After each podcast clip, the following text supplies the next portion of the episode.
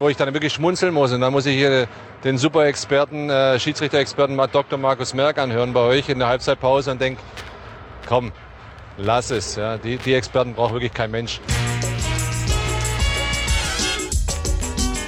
Ja, dann irgendwelche rote Karten noch im Nachhinein zu fordern.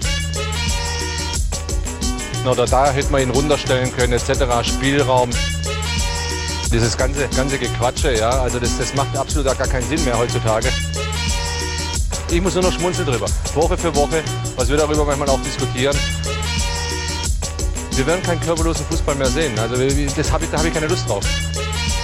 Es soll schon noch ein bisschen irgendwo, nicht unfair, aber es soll auch körperbetont zur Sache gehen. Und man soll nicht wirklich aus so kleine Dinge immer so ganz große Sachen machen.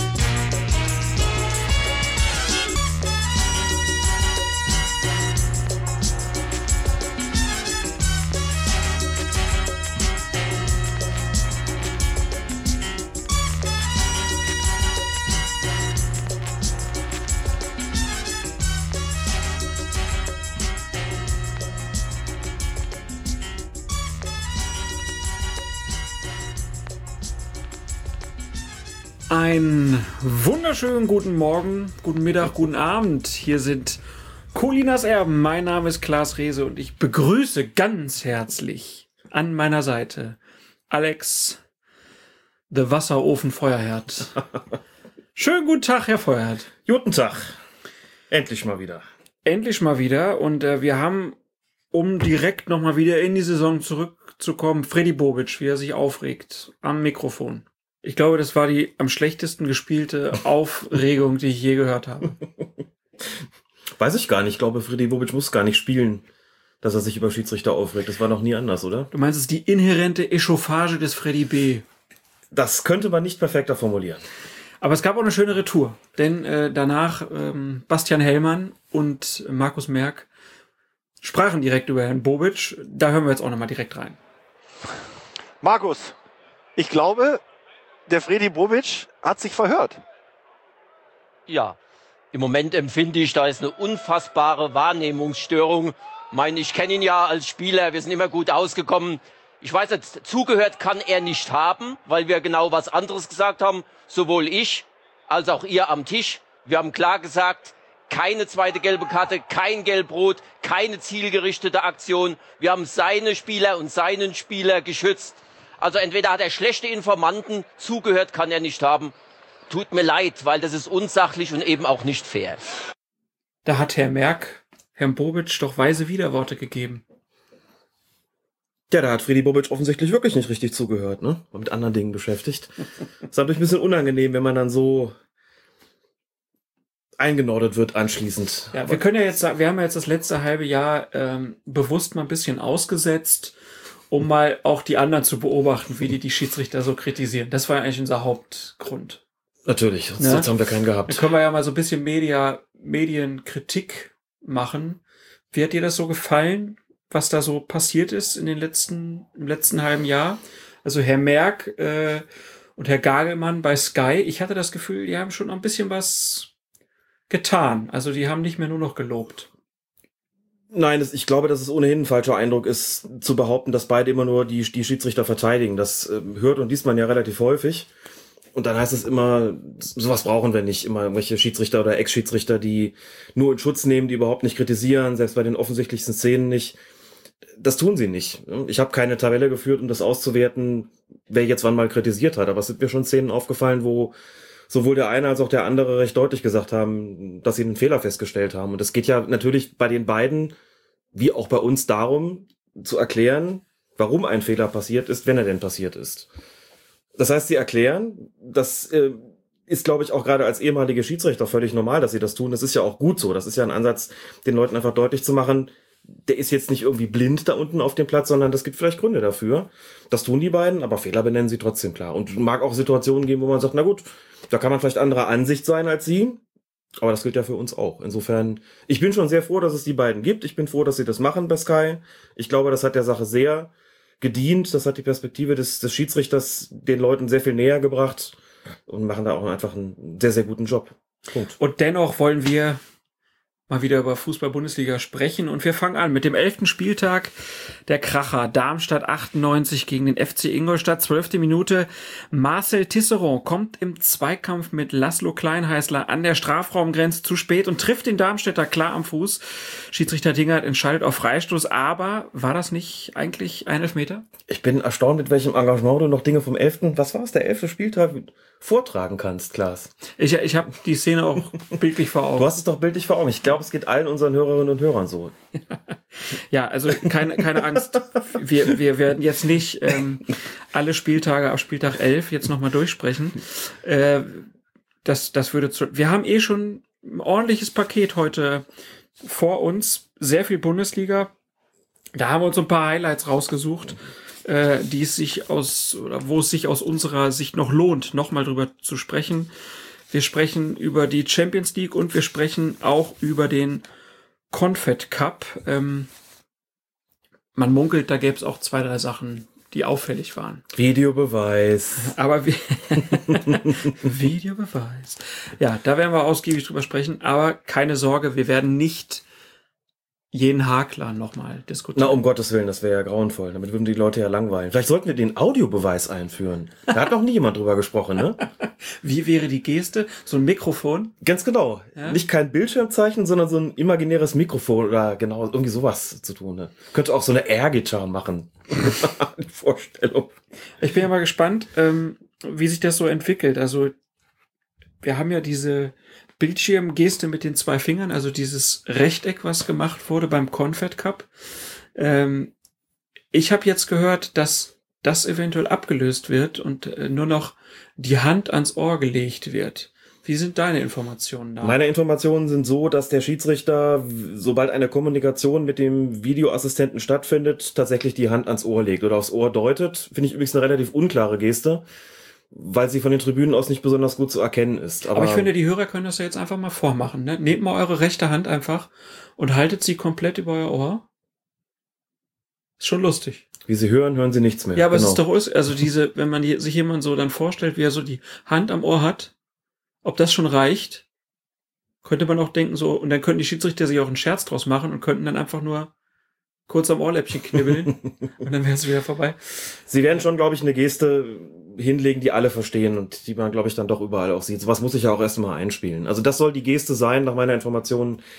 Ich habe gerade eine Kommunikation mit meinem Videoassistenten. Da passiert jetzt irgendwas. Der guckt nach oder der sucht irgendwas raus. Wahrscheinlich die linke Hand so ausgestreckt und die rechte am Ohr so, Moment, ich unterhalte mich Man gerade. wird die Hand, genau.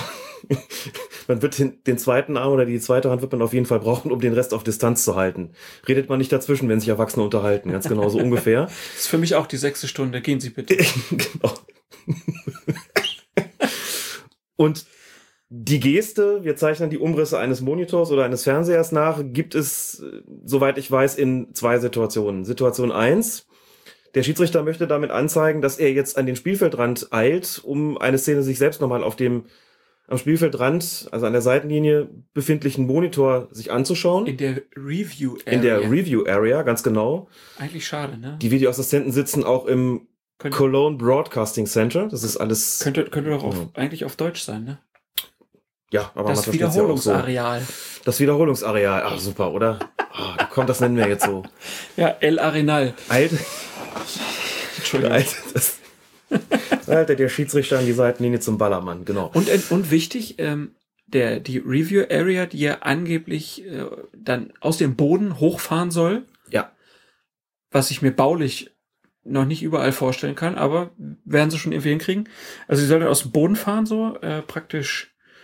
Die Star Trek-Fans werden sich freuen, dass das dann so passiert.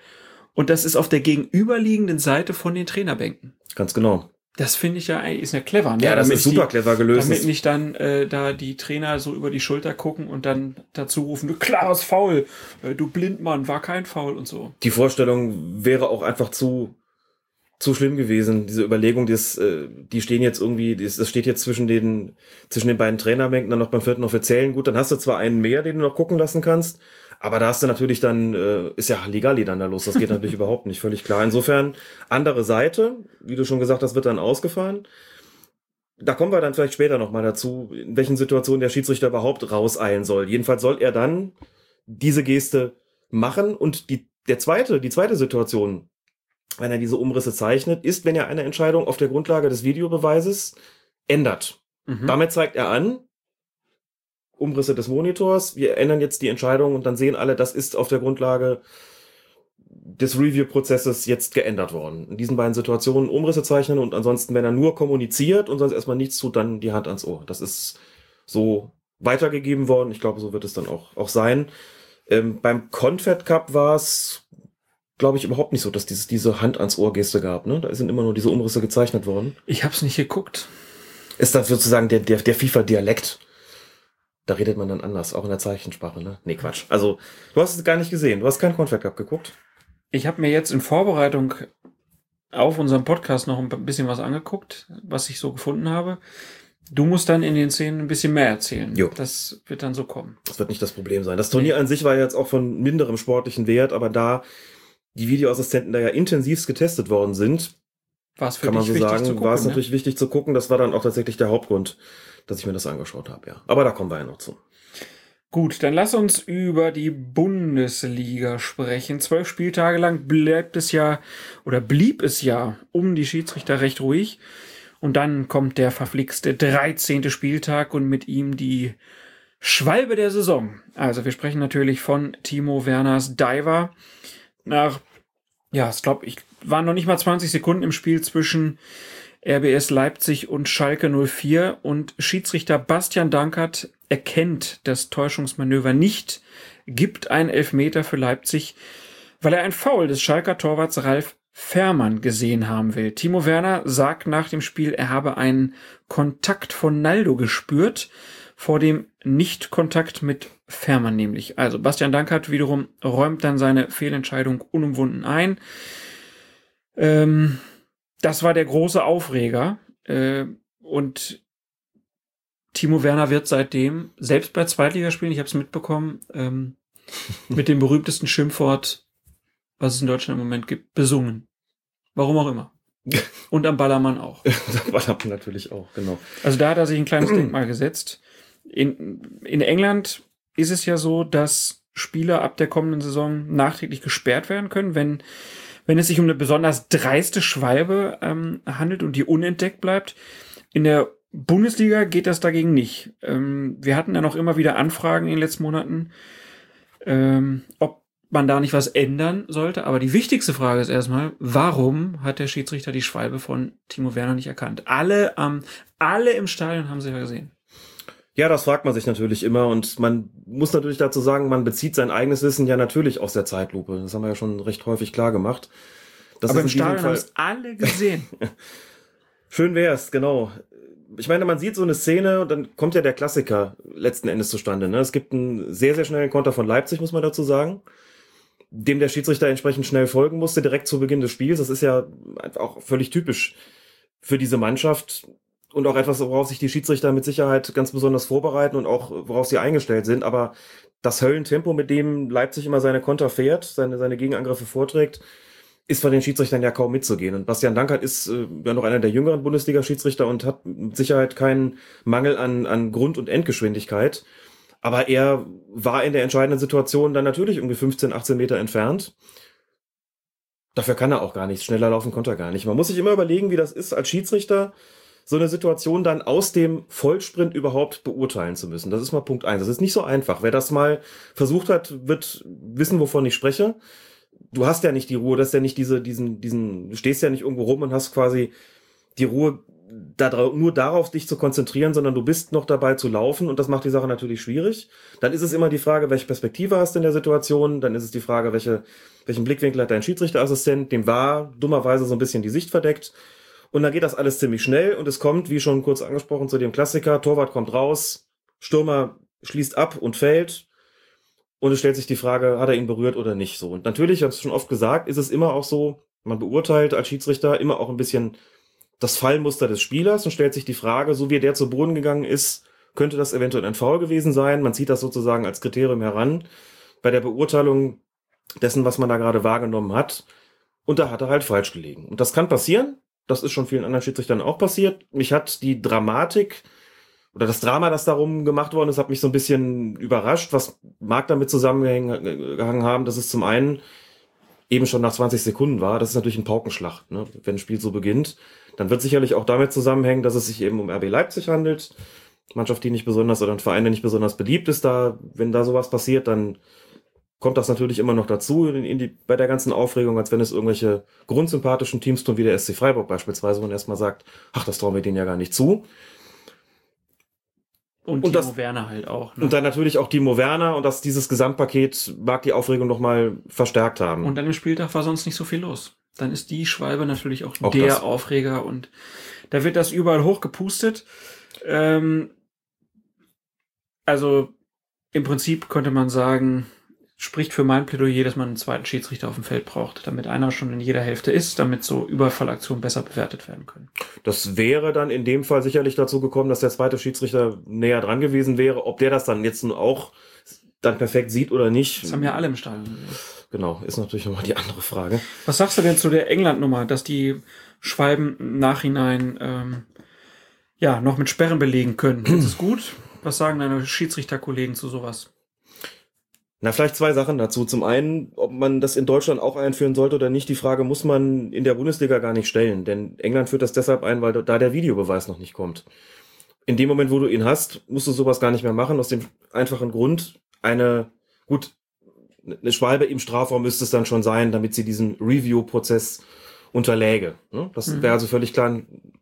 Diese Szene von Leipzig wäre natürlich ein Fall für den, für den Videoassistenten gewesen. Der hätte nachgeschaut und hätte gesagt, okay, hier haben wir es auch nicht mit einem Kann-Fall zu tun, sondern hier haben wir es einfach damit zu tun, dass ein Spieler eine glasklare Schwalbe gemacht hat. Der ist von dem Torwart jedenfalls nicht berührt worden. Vorher hat es in der Tat einen kleinen Kontakt mit Naldo gegeben, der war aber auf keinen Fall strafstoßwürdig. Insofern wäre diese Entscheidung von einem Videoassistenten quasi kassiert worden. Oder um es korrekter zu formulieren, der Videoassistent hätte dem Schiedsrichter dann die Empfehlung gegeben, du nimmst bitte diesen Strafstoß zurück.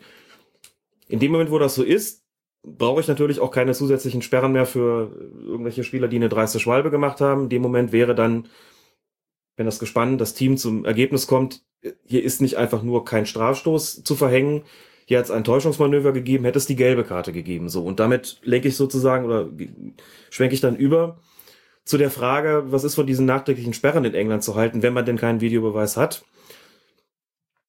Die Diskussion gibt's häufiger mal, gerade auf Twitter, dass Leute sagen, für solche, das ist für sie eine krasse Unsportlichkeit, da wollen sie dann auch eine nachträgliche Sperre haben. Der Deutsche Fußballbund macht das nicht, explizit mit dem Argument, wenn der Schiedsrichter auf dem Feld nur eine Schwalbe entdeckt, gibt es ja nur die gelbe Karte. Wir können nicht nachträglich, grundsätzlich zumindest nicht, für ein Vergehen sperren, das auf dem Platz nur zu einer Verwarnung, also zu einer gelben Karte führt. So, das halte ich für nachvollziehbar. Bin auch nach wie vor der Meinung, dass solche Täuschungsmanöver wie eine Schwalbe mit einer gelben Karte hinreichend geahndet sind. Es gibt viele Leute, die sagen, ihnen genügt das nicht. Mit dem Argument, dass ich auch überhaupt nicht von der Hand zu weisen finde, dass es sich hier um ein besonders dreistes Täuschungsmanöver handelt, mit dem Ziel, mit dem unsportlichen Ziel, einen Strafstoß zu schinden, der dann wiederum zu einem unverdienten Torerfolg führen kann. Dass man da der Meinung ist, das muss härter bestraft werden als mit Gelb, kann ich nachvollziehen. Ich finde, es ist jahrzehntelang absolut gut gegangen. Es gibt, wenn es entdeckt wird, ja nur eine Verwarnung. Insofern muss man da meiner Ansicht nach nicht sperren. Aber nochmal, in Deutschland wird man diese Diskussion mit Einführung des Videoassistenten ohnehin nicht, nicht führen müssen, weil es ja dann auf dem Platz, also in Echtzeit oder in, oder zeitnah zumindest festgestellt werden kann. Und dann wird es in so einer Situation eine Verwarnung geben, Thema durch.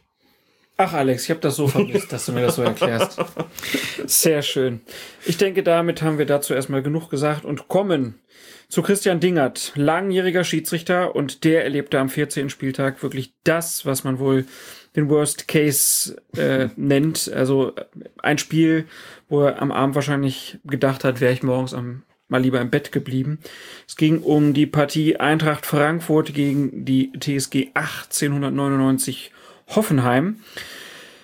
Das Spiel ist Dingert, so kann man es wohl sagen, mit zunehmender Spieldauer immer weiter aus den Händen geglitten. Und Dingert beschönigte das gar nicht. Zum Hoffenheimer Trainer Julian Nagelsmann soll er bereits in der Halbzeitpause gesagt haben, er müsse eigentlich ausgewechselt werden. Und nach dem Schlusspfiff übt er sich dann auch noch in Selbstkritik. Nagelsmann hat dazu gesagt, ich schätze sehr, wenn ein Schiri zugeben kann, dass es nicht sein bester Tag war. Das ist eine tolle menschliche Geste. Du hast das Spiel dir, glaube ich, in weiten Teilen angeguckt. Mhm. Ähm, Was war da eigentlich los? Haben die beiden Mannschaften geknüppelt äh, ohne Unterlass und auch eine andere Schiedsrichterleistung hätte das nicht verhindern können? Oder hat auch der Schiedsrichter da seinen Teil zu beigetragen, dass das Spiel so aus dem Ruder gelaufen ist? Ob ein anderer Schiedsrichter oder eine andere Schiedsrichterleistung das verhindert hätte, das ist immer schwer zu sagen, weil das natürlich sehr hypothetisch ist. Was man aber schon sagen kann, ist, dass Christian Dingert diverse Maßnahmen unterlassen hat, um diese Knüppelei zu verhindern. Zum Beispiel. Es gab, glaube ich, nach neun oder zehn Minuten schon eine Situation, da gab es ein Foul am, ich glaube, Hoffenheimer Torwart. Nagel mich jetzt nicht fest, kann auch auf der anderen Seite gewesen sein. Nicht so wichtig, jedenfalls eine glasklare Nummer, die sich für den berühmten Einstieg in die persönlichen Strafen, in dem Fall mit einer gelben Karte, einfach aufgedrängt hätte. Der berühmte Einstieg. Ja. Der muss einfach sitzen. Ne? Ja. Neun Minuten wird der Torwart abgegrätscht, da ist weit und breit auch niemand anders in der Nähe. Die Szene habe ich wirklich ja. noch vor Augen, auch wenn ich jetzt wie gesagt, nicht mehr genau weiß, auf welcher Seite das gewesen ist, aber es war so ein Ding, wo ich glaube auch der Kommentator gesagt hat, jetzt gibt's die erste gelbe Karte und dann Bass erstaunt war, dass der Schiedsrichter nichts gemacht hat. Der ist hingegangen, hat, glaube ich, kurz ermahnt und hat weiterspielen lassen. Und wenn du so eine Situation hast, wenn du so eine Gelegenheit verpasst, ne, wie man so in Schiedsrichterkreisen sagt, da ist Kundschaft und die will auch bedient werden. In dem Fall mit einer gelben Karte. Aber es wäre so schön, wenn so ein Kommentator dann mal sagen würde, die gelbe Karte gibt's und dann sagt er, meine Damen und Herren, Sie sehen hier den berühmten Einstieg in die gelben Karten. Ja vorgeführt von Christian Dingert. Genau. Die hat es nicht gegeben. Und sowas ist immer ein Alarmsignal, denn dann merken die Spieler auch, okay, heute können wir, heute können wir ungefähr alles, so ungefähr alles machen. Das, das war so der Auftakt. Und dann hat er einfach laissez-faire gemacht. Sehr, sehr lange. Dann hat er noch eine Tätigkeit übersehen. Ich glaube, von Abraham war es an, an Sandro Wagner. So ein Zweikampf, wo der Schiedsrichter ganz offensichtlich auf die Füße geguckt hat er war sehr nah dran und es ist, auch das muss man sich immer wieder klar machen. Ein Schiedsrichter hat nicht immer den optimalen Abstand, die optimale Distanz zum Geschehen. Und es gibt Situationen, da guckst du entweder, weil du vermutest, dass da vielleicht ein Vergehen stattfinden könnte, auf die Beine und läufst Gefahr, dass du vielleicht nicht siehst, was oben rum passiert. Oder es ist genau umgekehrt, du guckst nach oben und denkst, der haut ihm gleich eine und siehst nicht, wie unten ein Bein gestellt wird beispielsweise. So, was er dann er hat dann gegen Sandro Wagner sogar gepfiffen, der von Wagner oben den Ellenbogen ins Gesicht bekommen hat oder an den Hals. Das wäre normalerweise ein klarer Platzverweis gewesen, den hat es hier nicht gegeben. Wie gesagt, sogar noch in die andere Richtung entschieden worden. Und das sind dann so Fälle, dann kriegst du ein Spiel im Grunde genommen nicht mehr eingefangen. Er hat es dann tatsächlich in der zweiten Hälfte versucht mit einer Vielzahl von Verwarnungen, die sind aber vollkommen wirkungslos verpufft.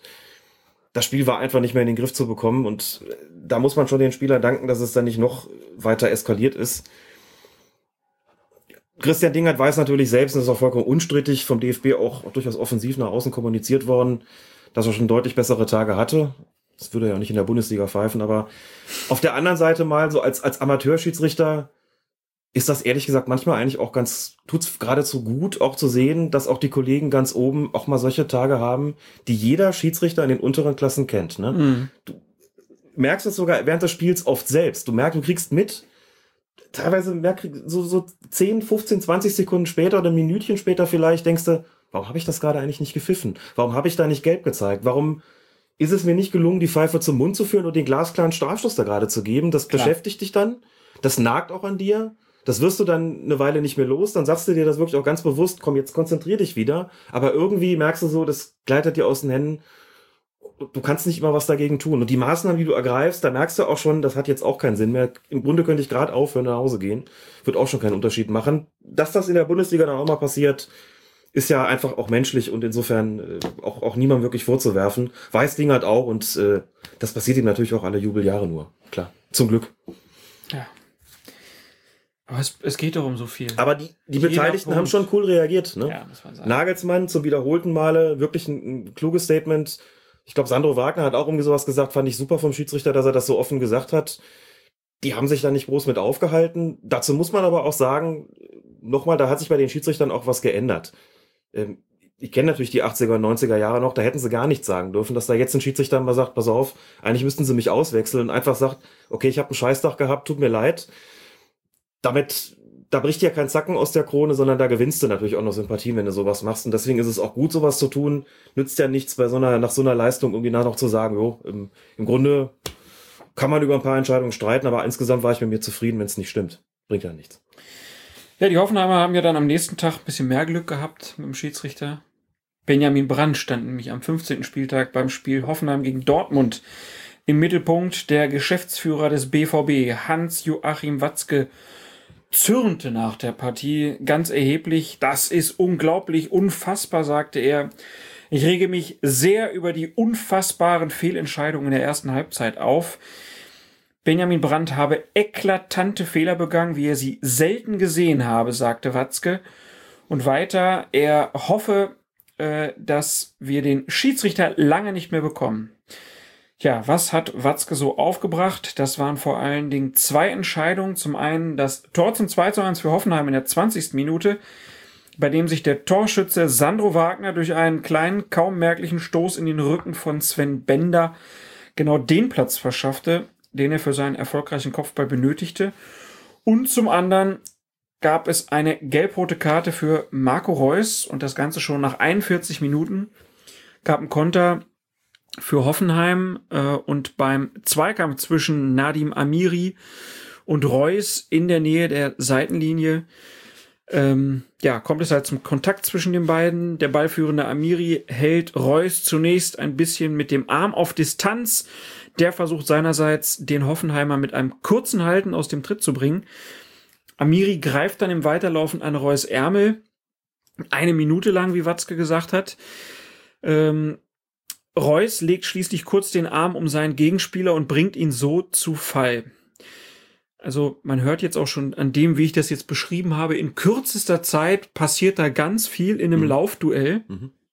Und der unparteiische Benjamin Brandt, der sah darin ein taktisches Foul und stellte den bereits verwandten Angreifer von Dortmund mit der Ampelkarte gelb-rot vom Platz.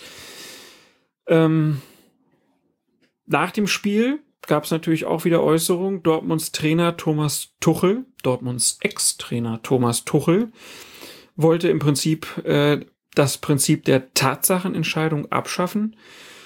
Äh, und ich erinnere mich auch noch, dass es unglaublich viel Furor gab. Viele haben das überhaupt nicht verstanden, wie mhm. ein Schiedsrichter denn da Marco Reus vom Platz stellen kann und Dortmund würde nur benachteiligt.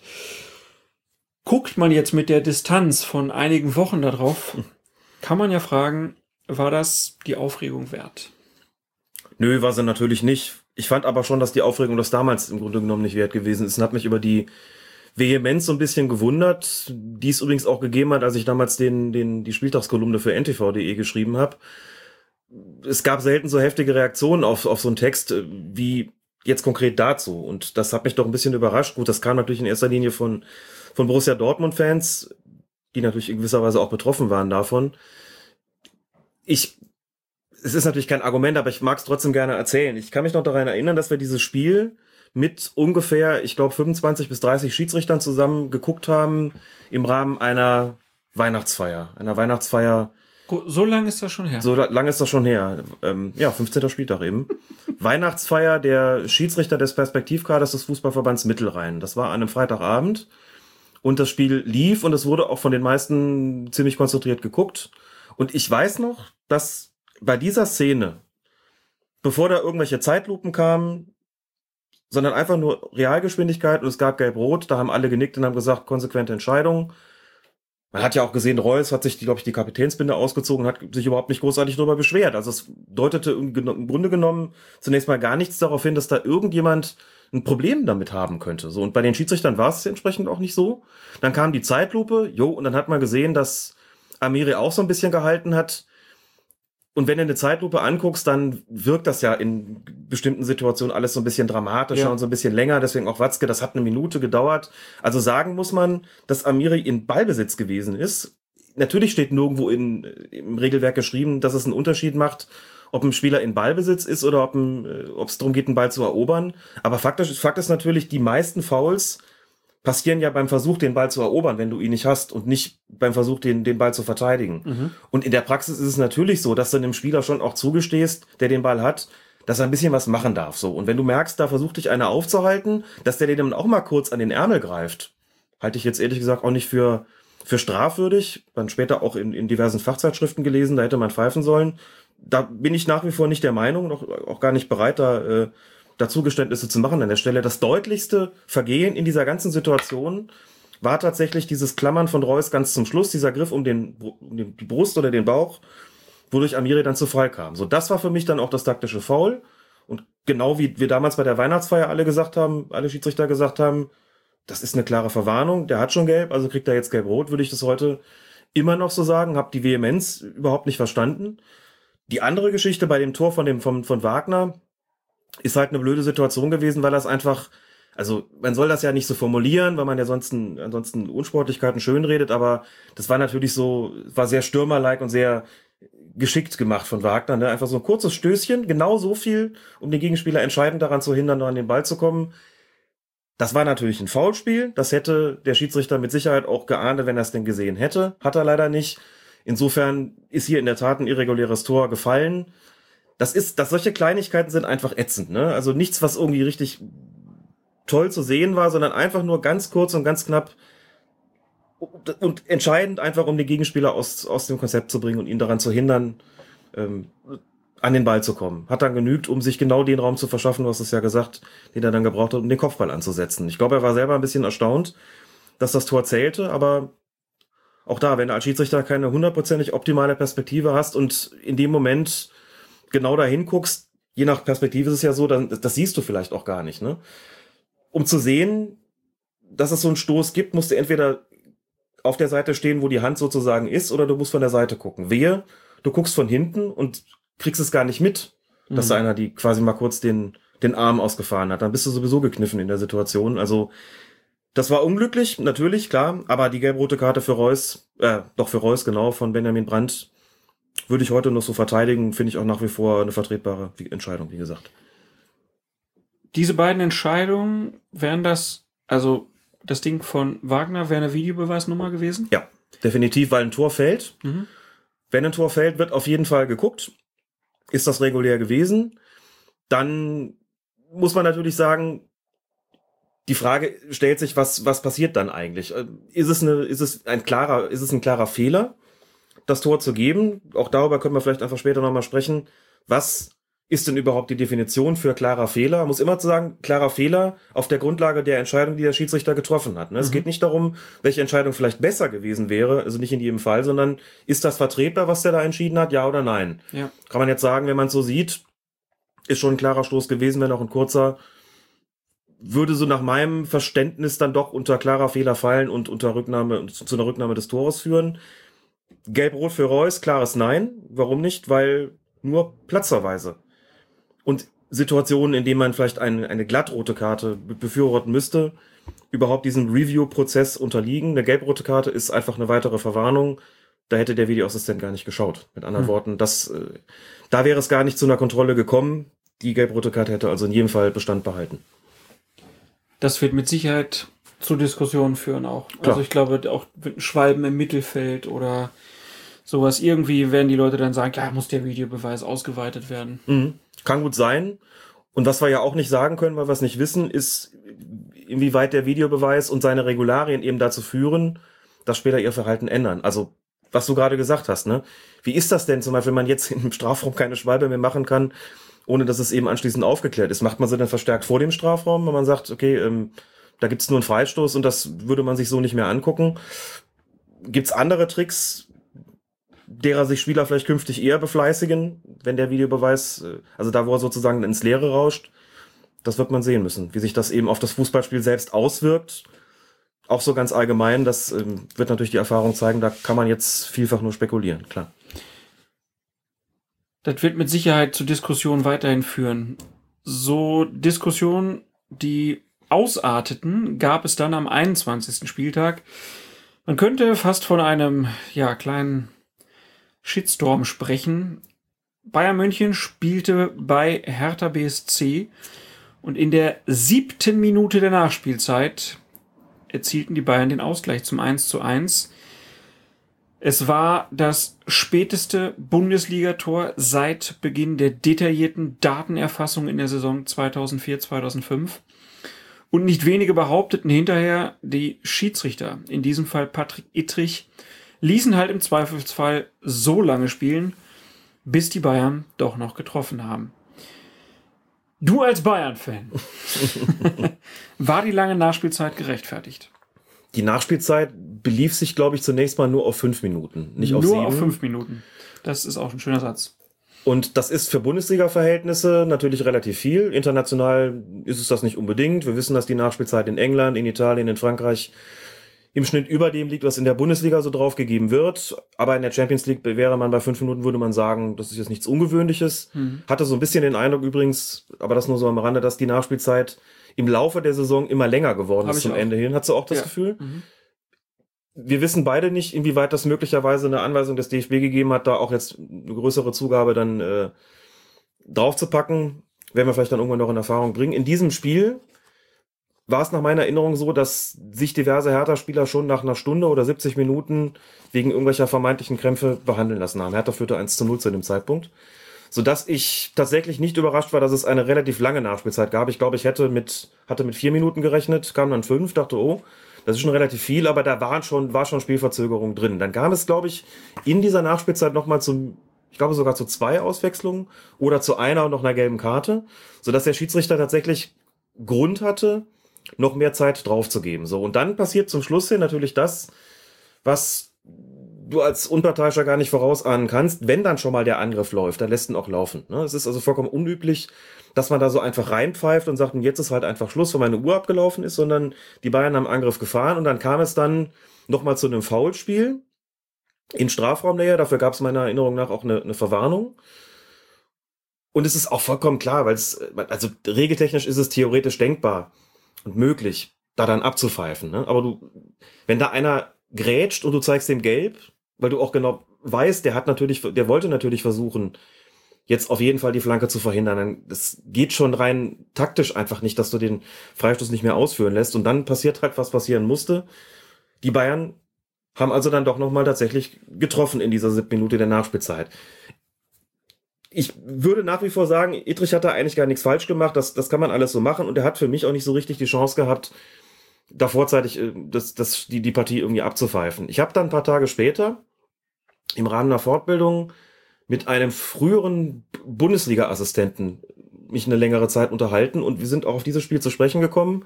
Und der hat so ein bisschen den Kopf geschüttelt und hat gesagt, das muss er taktisch anders lösen. Da muss er tatsächlich früher abpfeifen. Dann habe ich gefragt, dann sag mir doch mal wann.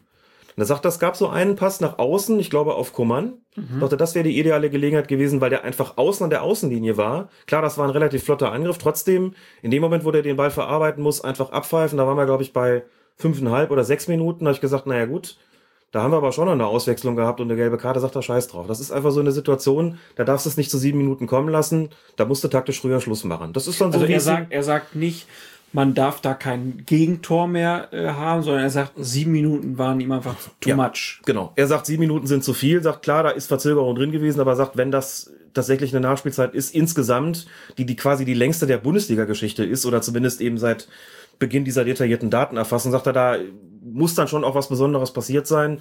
War aus seiner Sicht nicht der Fall, hat mir dann eben die Situation genannt, die sich aus seiner Sicht angeboten hätte, um das Spiel zu beenden. Dann eben bei, ich habe es nicht mehr im Kopf, fünfeinhalb Minuten von mir aus. Sagt, damit hätte man im Prinzip jeden zufriedenstellen können, hätte keiner meckern können. Habe ich mir daraufhin nochmal angeguckt und fand auch, dass er tatsächlich nicht Unrecht hatte.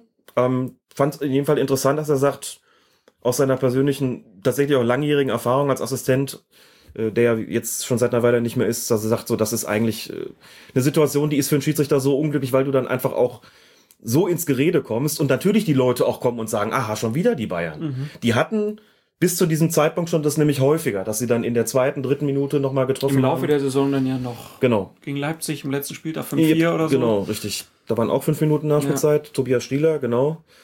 Und zu dem Zeitpunkt haben halt viele gesagt, boah, nicht schon wieder die Bayern. Und das gilt es als Schiedsrichter natürlich auch möglichst zu vermeiden, wenn du die Möglichkeit hast. Aber nochmal, gibt schon auch Gründe, einfach, dass man, dass, dass, dass es hier so viel Nachspielzeit gab, muss man sagen. Also jetzt auch keine Geschichte, über die man, äh, da wo man den, den Stab über den Schiedsrichter brechen müsste. Aber die taktischen Ausführungen des ehemaligen Assistenten fand ich zumindest ganz aufschlussreich. Ja. Ist immer schwierig, ne, weil dann ja natürlich auch wieder viele sagen, warum kriegen nur die Bayern so viel Mhm. Nachspielzeit und bei anderen ist das dann nicht so. Warum ist das immer so ungleich in der Auslegung? Äh, und Wobei den Vorwurf, ne, den kann man ja schon auch machen. Es ist nicht besonders transparent mit dieser Nachspielzeit, Nein. was da wie eingerechnet wird.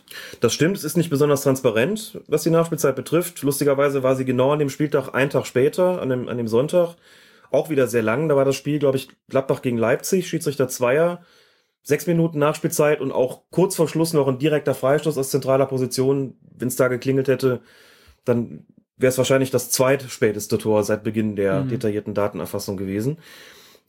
Die fehlende Transparenz ähm, sehe ich tatsächlich ein, vor allem weil es auch sehr unterschiedlich gehandhabt wird. In der Champions League beispielsweise wird wirklich jeder, jeder Mist nachgespielt, hätte ich was gesagt. Da wird auch sehr formal angeordnet, bitte wirklich pro Auswechslung 30 Sekunden draufpacken. Ja, die, das Das finde ich zum Beispiel gut. das gibt's in der Bundesliga so nicht.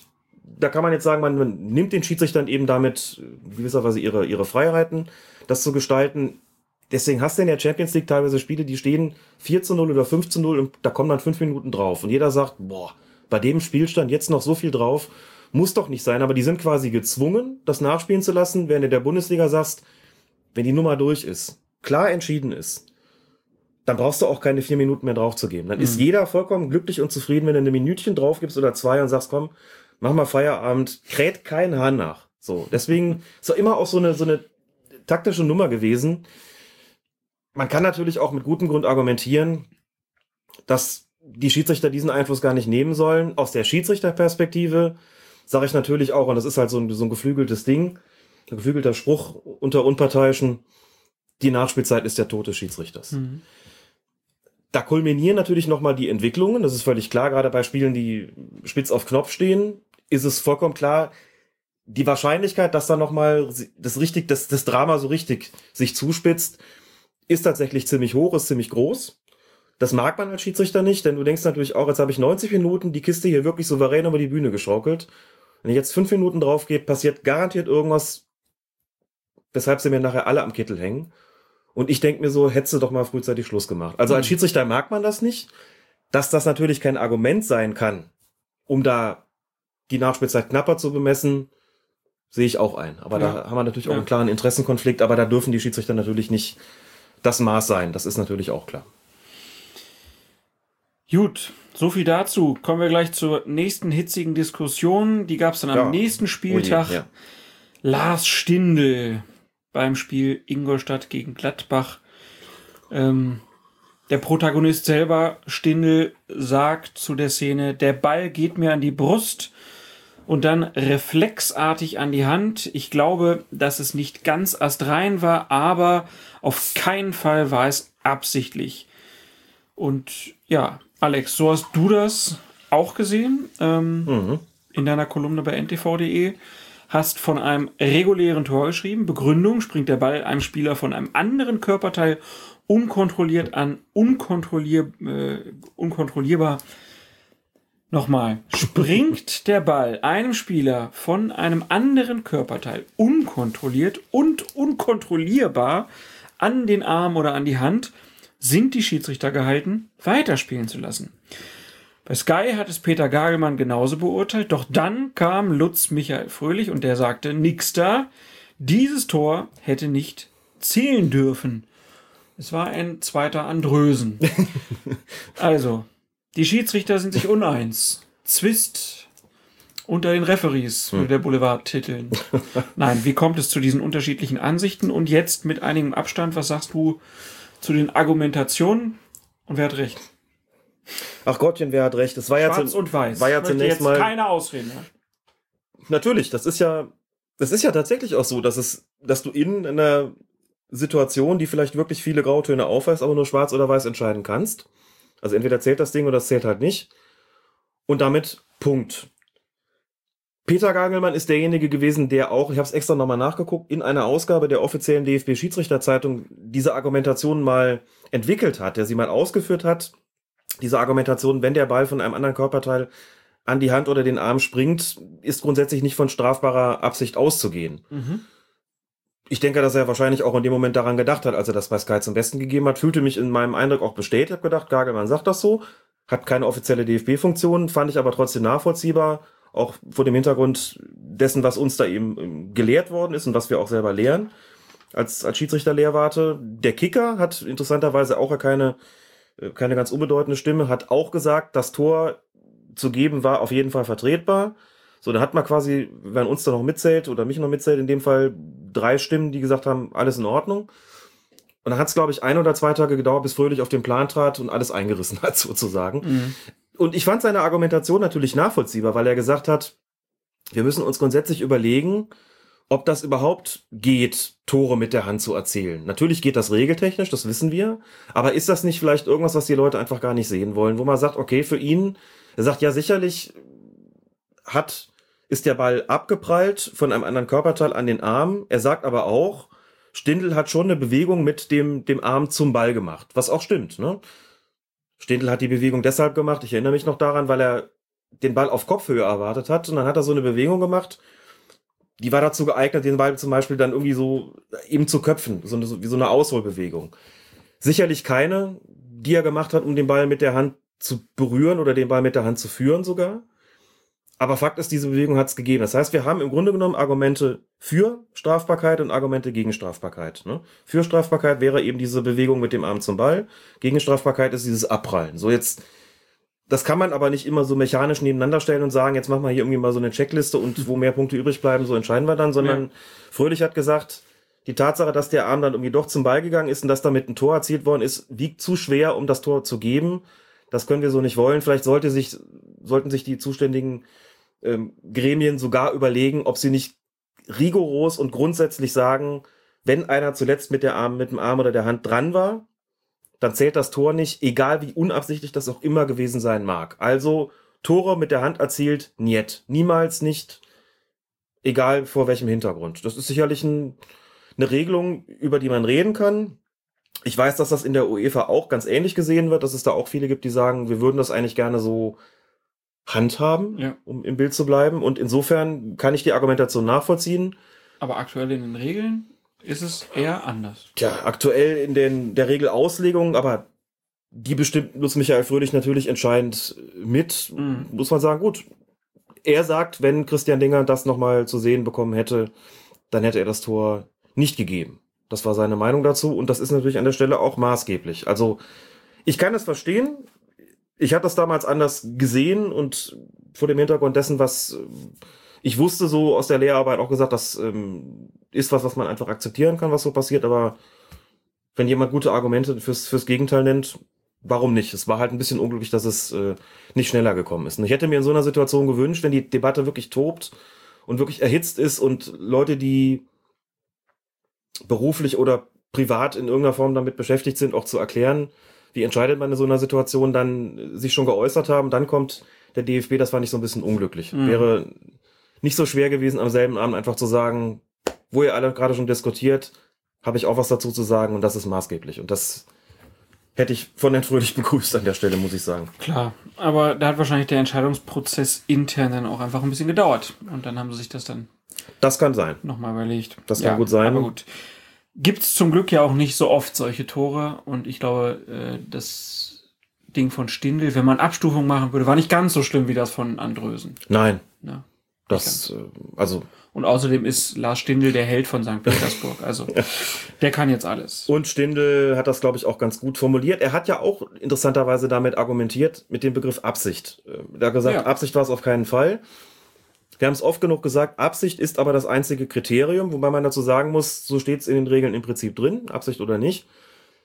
In der Regelpraxis argumentiert man inzwischen eigentlich immer weniger wirklich mit dem Begriff der Absicht, sondern mehr mit dem Begriff der Strafbarkeit Mhm. weil einfach dieser Kriterienkatalog sich so verändert und so erweitert hat, dass man wirklich sagen muss, wenn man Absicht definiert und immer mehr Kriterien so dazukommen, Vergrößerung der Körperfläche beispielsweise, unnatürliche Handhaltung etc., das sind alles Punkte, die nicht unbedingt unter das Alltagsverständnis dessen fallen, was man gemeinhin Absicht nennt. Ja. Deswegen ist man immer stärker dazu übergegangen, von der Strafbarkeit zu sprechen. Und wenn man das ins Zentrum rückt, wann ist ein Handspiel strafbar und wann nicht und nicht, wann ist es Absicht oder nicht, ähm, fällt es, glaube ich, auch einfacher, dann wirklich an so einem Punkt zu sagen, okay, hier sind die Kriterien für Strafbarkeit und äh, wenn die nicht erfüllt sind, dann ist es eben nicht strafbar, dann geht es eben weiter. Dann kann man sagen, gibt schon auch Dinge, die einfach dafür sprechen, dieses dieses Tor zu annullieren, wie es Fröhlich eben gesagt hat. Damit, das wissen wir jetzt, dass es so ist. Das wird dann auch die Maßgabe sein fürs nächste Mal, wenn was ähnliches passiert. Aber garantiert wird dann wieder irgendwas sein, wo man sagt, na, jetzt ist doch ein bisschen unterschiedlich. Und dann geht die Sache von vorne los. Aber das ist beim Handspiel so. Und nicht nur bei Handspielen gibt es Diskussionen, nein, auch bei ja, kleinen Zwistigkeiten, Kabeleien tritten auf den Knöchel, wie zum Beispiel am 24. Spieltag. Borussia Dortmund spielt bei Hertha BSC. Es läuft die letzte Minute. Hertha führt mit Fürth. Führt mit 2 zu 1. Schiedsrichter der Partie ist Robert Hartmann. Er unterbricht das Spiel nach einem Foul von Niklas Stark an Usman Dembele im Mittelfeld, was Starks Mitspieler Mitchell Weiser zum Anlass nimmt, den Ball wegzudreschen, um noch ein bisschen mehr Zeit zu schinden. Dembele will genau dieses Ballwegschlagen verhindern. Dabei trifft er allerdings nicht den Ball, sondern steigt Weiser unsanft auf den bereits erwähnten Knöchel. Weiser geht darauf hin, nach einem kurzen Moment des Zögerns zu Boden und windet sich, als hätte er soeben das Bein abgetreten bekommen. Sofort entsteht natürlich eine Rudelbildung. Die Hertaner sind sauer auf den Belay und sein Einsteigen, die Dortmunder auf Weiser, seine Theatralik und den Versuch, den Ball wegzuschlagen.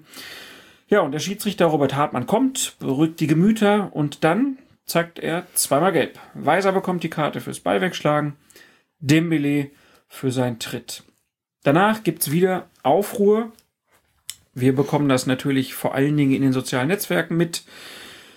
Vor allen Dingen BVB-Fans finden, dass der Berliner eigentlich auch noch gelb-rot hätte sehen müssen, denn nachdem er versucht hat, den Ball wegzuschlagen, hat er dann ja auch noch eine Verletzung vorgetäuscht. Man muss jetzt sagen, das war schon recht theatralisch von Herrn Weiser.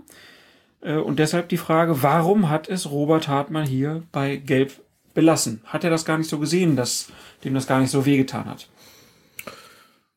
Das ist die Frage, ob er das gesehen hat oder nicht. Es ist so eine klassische Situation für einen Schiedsrichter, wo du sagst, bei dem Theater, das da gerade passiert ist, gehe ich mit zweimal gelb raus und dann sind alle zufrieden. Außer denen, die einen Internetanschluss haben und anschließend twittern oder facebooken können. Die, ein, das, das, die einzige Tat, das, der einzige Vorgang, der wirklich wehgetan hat in dieser Situation, war tatsächlich der Tritt auf Weisers Knöchel. Das muss man auch sagen. Es ist dann immer so ein bisschen unglücklich oder nicht nur ein bisschen, sondern eigentlich sogar ziemlich unglücklich, wenn du dann denjenigen, der im Grunde genommen erstmal nur den Ball weggeschlagen hat und danach einen Tritt bekommen hat, wenn du den dann vom Platz stellst mit Gelb-Rot, wo man dazu sagen muss, Situationen, in denen es in einer Unterbrechung Gelb und Gelb-Rot für denselben Spieler gibt, sind ohnehin selten. Da muss also schon was wirklich Deutliches passiert sein. Da muss was. Moment. Ja, genau. Da muss was passiert sein, wo du sagst, da habe ich auch überhaupt keine andere Wahl. Wirklich keine andere Wahl und auch keinen Ermessensspielraum mehr, als da Gelb und Gelb-Rot zu zeigen. Das ist für mich hier nicht gegeben gewesen und taktisch gesehen wäre es auch unglücklich gewesen, dass derjenige, der da wirklich einen auf den Knöchel bekommt, kann mich daran erinnern, dass äh, Hertha anschließend dann noch auf, ich glaube, über seinen Twitter- oder Facebook-Account da den Knöchel von Weiser äh, gezeigt hat und das sah wirklich, wirklich schlimm aus. Und das war auch glaubwürdig, dass der das war. Also, dass derjenige, der da den Tritt abbekommt, dann gelb-rot sieht, ähm, ist kaum zu vermitteln. Außer natürlich den, in dem Fall den Fans von des Gegners, also von Borussia Dortmund, die sagen richtig so, der alte Schauspieler. Halt, aber ja, aber es sah, das sah ja halt auch so aus, als ob der erst kurz überlegt und dann Ja. sagt, Arthur weh, jetzt schmeiß ich mich hin. ja. Dass der halt wirklich getroffen wurde, hat man dem Weiser erstmal nicht abgenommen. Muss man einfach so sagen. Also ich habe das nach den Bildern, habe ich gedacht, naja, komm, der spielt jetzt. Als ich dann die Bilder von seinem Fuß gesehen habe, habe ich gedacht, okay, äh, das hat ihm wahrscheinlich wirklich wehgetan. Aber das war halt dann auch Ja. wieder sowas, wo man dann natürlich auch gedacht hat, hm, Herr Weiser, muss das so sein? Mag natürlich sein, dass Spieler, die nicht ganz so gut beleumundet sind, wie der bereits erwähnte Timo Werner oder auch Mitchell Weiser, Ist Mitchell Weiser nicht gut beleumundet? was man so mitbekommt, vielleicht liegt das daran, dass er mal bei Bayern gespielt hat und ich da ein bisschen mehr über ihn mitbekommen habe, aber ich habe den Eindruck, dass Ach, du meinst schon gerne mal durch den Kakao gezogen wird, die, die. Unterhosenfotos mit David Alaba. Ja gut, Alaba hat das nicht geschadet, nur Weiser. Naja, geschadet. Mitchell Weiser äh, spielt, was spielt er nächstes Jahr? Europacup? ne? Und hat die U21 zum EM-Titel geschossen. Also- und sehr gut gespielt in dem Endspiel. Läuft übrigens. bei Mitchell. Ja, läuft bei Mitchell, stimmt. Nein, egal. Kommen wir zurück zu der Läuft ja auch bei Timo Werner, muss man ja auch sagen. Ne? Kann man Sympathisch oder nicht, das sind ja wirklich befähigte Menschen, fußballerisch gesehen. absolut. Also vielleicht muss man auch so sein, damit man ein ganz großer wird. Nein. Also kommen wir zurück zu Robert Hartmann. Seine Entscheidung im Endeffekt Kann man Trage ich, trage ich mit. Ja. Finde ich, äh, Das da ist nichts, da ist mir auch gelb, da noch gelb, ja, da gelb-rot da irgendwie noch, noch auszupacken. letzten Minute. Auch bitte in der letzten Minute, weil der irgendwie ein halbes Sekündchen braucht. Weißt ja nicht, stehst als Schiedsrichter daneben, nimmst das vielleicht gar nicht so wahr, siehst Ja. irgendwie, wie der Dembele da hingeht, ist schon auch ziemlich heftig und dann, dann kracht's halt auch, das hörst du vielleicht dann noch, dann, dann guckst du da runter und siehst das und der da eine halbe Sekunde braucht, das ist dann auch egal. Da gibst du nicht gelb-rot, da gibst du doppelgelb. Ist das Thema erledigt und äh, im Grunde waren ja auch auf dem Platz dann alle, alle damit zufrieden. Nur in sozialen Netzwerken hat man manchmal halt ein bisschen mehr Zeit und manchmal vielleicht auch ein bisschen zu viel Zeit, um das nochmal bis in die kleinsten Verästelungen hinein zu Und da muss ich auch sagen, da haben die. Dortmund-Fans, die Bayern-Fans im Puncto Meckerigkeit einfach auch weit überholt. ich sag das- dazu nichts. Nee, ich sag das ja auch. Du, bist darfst das natürlich ja ja wieder. Ne, aber ich beobachtete das letzte Saison, dass die Dortmund-Fans, meine Güte, und das obwohl in dem Podcast Auf Ohren, ein Dortmund-Podcast, war Thorsten Kienhöfer ja zu Gast. Mhm. Eine reine Schiedsrichterfolge, haben sich lange mit dem unterhalten, haben sich viel erklären lassen. Und ich hatte das Gefühl, zwei Wochen später haben sie eigentlich vieles davon leider wieder vergessen. Ja gut, im Eifer des Gefechts, im Getümmel, Ja. Vergisst Thorsten man dann schon mal Kienhöfer war seine übrigens ganz spannend. Der hat damals gesagt, da haben sie ihn gefragt, wie es denn so kommt, dass er jetzt zu Bild gegangen ist und ob Springer, ne, die hätten doch auch mal viel gegen Schiedsrichter und so geschrieben, ob das nicht für ihn nicht auch komisch gewesen sei. Da hat er ganz offen gesagt, ja, er hätte da schon überlegen müssen, Mhm. ob er das macht. Ähm, aber er hätte dann mit denen halt auch klar abgesprochen, so, er wird da so sein Ding machen, macht er ja auch, ne? Äh, der lässt sich da, glaube ich, nicht großartig verbiegen. Ähm, und ähm, er hat dann auch gesagt, tja, der DFB hätte nicht klar genug ihm dann irgendwann ein Angebot gemacht, äh, dass er da weitermacht. Es gab wohl da immer wieder Versprechungen. Das war ganz spannend. Ähm, hat er gesagt, ja, er hätte wohl auch beim DFB weitergearbeitet. Bei denen, die in der Saison nach ihm aufgehört haben, die wären schneller beim DFB eingebunden worden. Äh, da hätte man diesen Fehler, die man beim, bei ihm und Gagelmann gemacht hätte, nicht gemacht. Mhm. Fand ich ganz interessant. Interessante Information. Aber er ist sich ja wirklich auch treu geblieben. Ne? Es haben ja wirklich viele Leute vermutet, oh, Kinder bei Bild. Ob das jetzt auch in die Richtung geht, Schiedsrichter-Bashing, ne? weil, weil gut bezahlt und weil halt Boulevardpresse. Hätte mich ehrlich gesagt gewundert. Ähm, auf der anderen Seite muss man auch, also auch bei Boulevardmedien ist es so, auf der einen Seite leben sie natürlich schon ein bisschen davon, gewisse Dinge zu skandalisieren, klar. Auf der anderen Seite, wenn du dir einen holst, wie einen ehemaligen Schiedsrichter, muss auch klar sein, der ist jetzt dann doch eher für die nüchterne Expertise gut.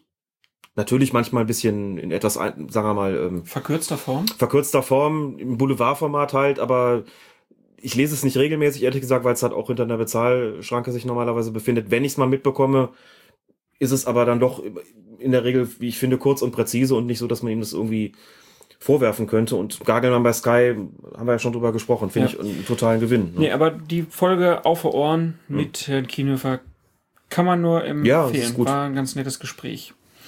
Gut, weiter im Text. Wir haben noch ein bisschen was vor uns und äh, wir kommen jetzt mal zu einem Duell, was ungewöhnlich war. Maskottchen gegen Schiedsrichter und dazu äußern sich leider nicht das Maskottchen, aber ein Schiedsrichter und ein Manager. Hier bei Colinas Erb. Wie lustig fanden Sie es? Nicht so. Ja, in dem Moment unter Anspannung ähm, weniger. Ich glaube, morgen ist es dann vielleicht schon ein bisschen amüsanter.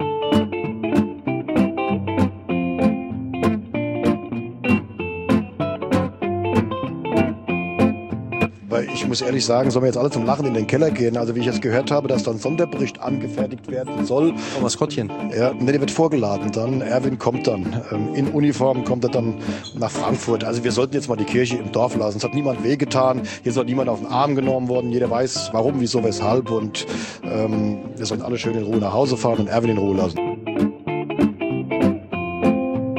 Geschichten. Die nur der Fußball schreibt. Ja, was war das für ein wunderschöner Aufreger. ist doch totenkomisch im Nachhinein, oder? Ja, ja.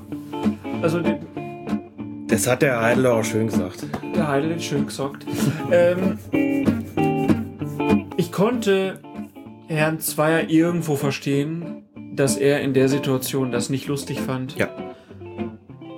Ich fand es auch okay, was er hinterher gesagt hat, was dann hinterher daraus gemacht wurde. War alles ein bisschen drüber. Und rückblickend kann man ja sagen, ist ja nichts draus geworden. Ne? Es gab eine Ermahnung an Schalke. Es wurde, es wurde nicht ermittelt, aber es wurde gesagt, wenn das nochmal passiert, dann müsste man mit einer Sanktion rechnen. Ja, ist doch auch okay, oder? Ich meine, man hat ja nie rausgefunden, ob dieses Maskottchen die rote Karte da wirklich auf dem Rasen gefunden hat und ob Zweier die verloren hat oder wie das irgendwie gekommen ist und wie es überhaupt gemeint war. Es ist ja dann auch, auch wird ja dann auch immer alles ein bisschen arg hochgejazzt. Und was, was Zweier betrifft, gebe ich dir recht. Wenn du gerade ein anstrengendes Spiel hinter dir hast, ne, was auch nicht witzig zu Ende gegangen ist und Genau, die Leute kleben eh schon an dir zu. dran und dann passiert noch sowas, dann ist das auch nicht, nicht wirklich lustig. Dann ist das nichts. Äh,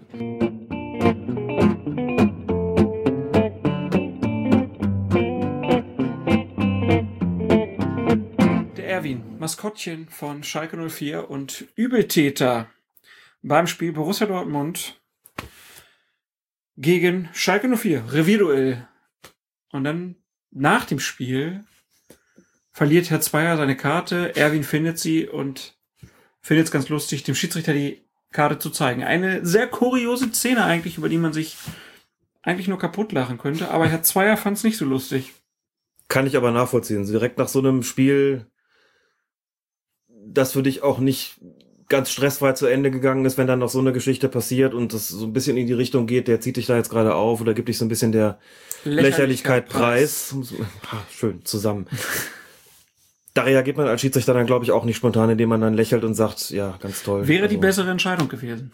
Jo. Herr Zweier sollte sich das äh, angewöhnen. Er hat einmal bei Herrn Schmidt, ehemaliger Trainer von Bayer Leverkusen, schon so ohne Lächeln reagiert. Jetzt wieder. Wäre besser gewesen. Aber vielleicht sagen wir erstmal kurz, was vorher Er passiert hat war. übrigens Grund zum Lachen, Felix Zweier, denn er wurde jetzt als dritter deutscher Schiedsrichter in die Elite Group nominiert in der, bei den UEFA-Schiedsrichtern. Ne? Felix Brüch ist ja schon drin, ja, Dennis Eitekin ist drin und jetzt ist auch Felix Zweier drin. das heißt bessere Spiele Saison. und mehr Kohle. Bessere Spieler, mehr Kohle, genau. Er kann dann auch in der Champions League alle Spiele bekommen. Kriegen die Theoretisch nicht zumindest. vom Grundgehalt jetzt irgendwie, sind die doch auch in drei Stufen, glaube ich schon. Die Anfänger bekommen Ich kann mir sowas irgendwie nicht 55.000. merken. Ja, ja, da ist was. Und Ne? dann die, die schon länger dabei Ja, sind, ja. das ist ja dann so ein bisschen Ich glaub, beamtenmäßig. Ich bin einfach so, so Ehrenamtler beim Thema Schiedsrichter, dass ich auf diese, Kannst du nicht vorstellen, Gehaltsentwicklung gar nicht so gucke. 55.000 Euro im Jahr verdient jetzt. das kann ich mir schon vorstellen, klar. Ah, du sprachst jetzt von der Bundesliga. Ja, genau. Ah, ich dachte, glaube, du meintest Wenn, international. ja, genau, aber wenn die in dieser Elite Group sind, dann kriegen die schon automatisch, glaube ich, mehr. Ja, das ist richtig so. Mehr Grundgehalt. Genau. Das hängt von der Zugehörigkeit ab zu diesen also innerhalb der der der FIFA-Schiedsrichter da und auch glaube ich es hängt davon ab, wie lange du schon in der Bundesliga dabei bist, also wie viel Dienstjahre du sozusagen schon auf dem Buckel hast. Ja. Ob du verbeamtet bist. also, da hat Herr Zweier also Grund zum Lachen, äh, aber in dem Spiel hat er es nicht gehabt. Es war also das Revier Derby und als nur noch wenige Sekunden zu spielen waren, schlug der Schalker Thilo Kehrer eine Flanke in den Strafraum der Dortmunder und Marc Bartra, Innenverteidiger des BVB, unternimmt einen Klärungsversuch. Mit einem Ausfallschritt geht er zum Ball, der ihm daraufhin vom Fuß an den weit ausgestreckten Arm sprang. Zweier ließ jedoch weiterspielen, was Schalkes Trainer Markus Weinziel derart echauffiert.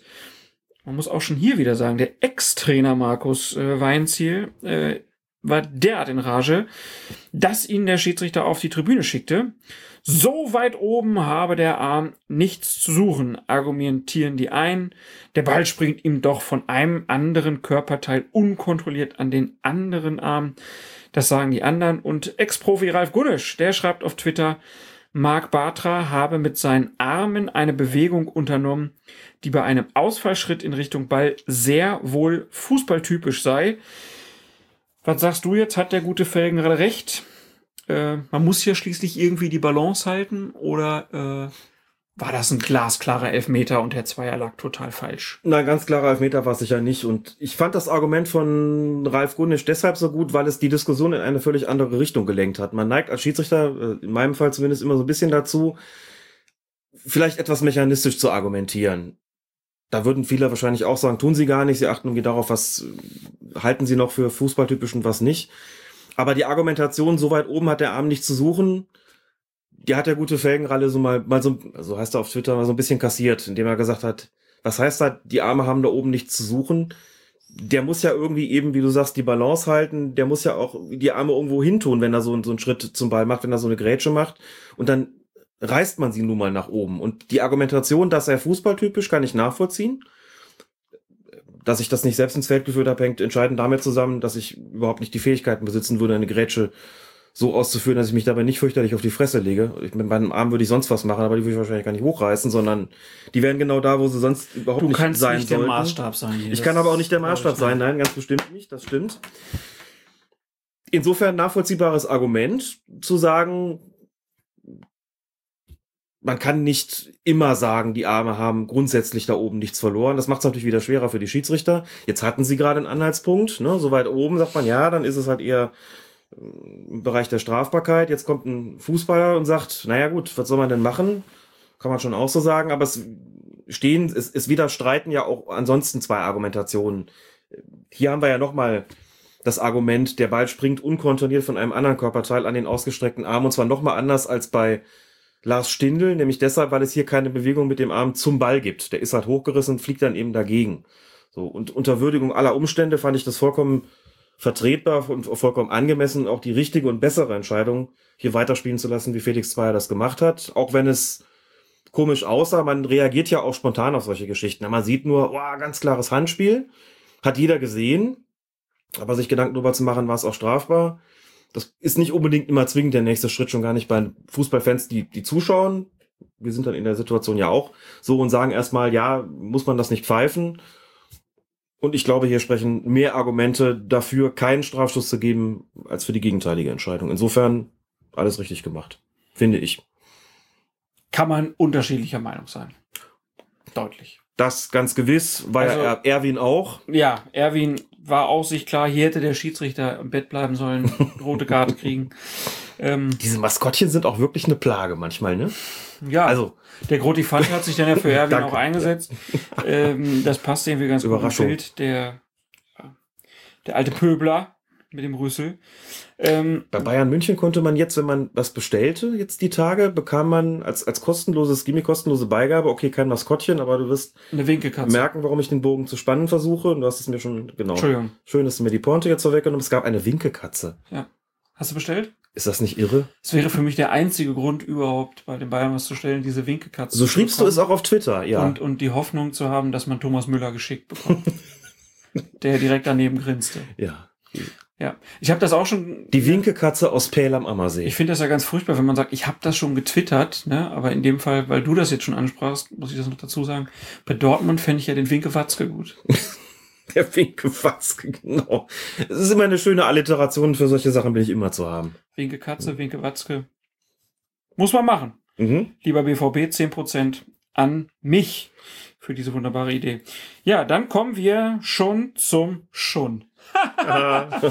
kommen wir schon zum letzten Spieltag und da war der Aufreger schon mal die Ansetzung. Wir hören mal, bevor wir über dann das Spiel sprechen, den, ich wollte schon wieder sagen Ex-Trainer. er ist Nein, Trainer. der ist noch Trainer. Markus Gisdol. Was hat er denn, der Markus, mit dem Schiedsrichter? Aber ich finde es unglaublich schlechte Entscheidung gewesen vom DFB, Manuel Gräfe zu diesem Spiel einzusetzen. Der Schiedsrichter sollte nie im Mittelpunkt stehen und hier so eine Entscheidung zu machen, wo er einen Schiedsrichter in eine extrem, extrem schwierige Situation bringen.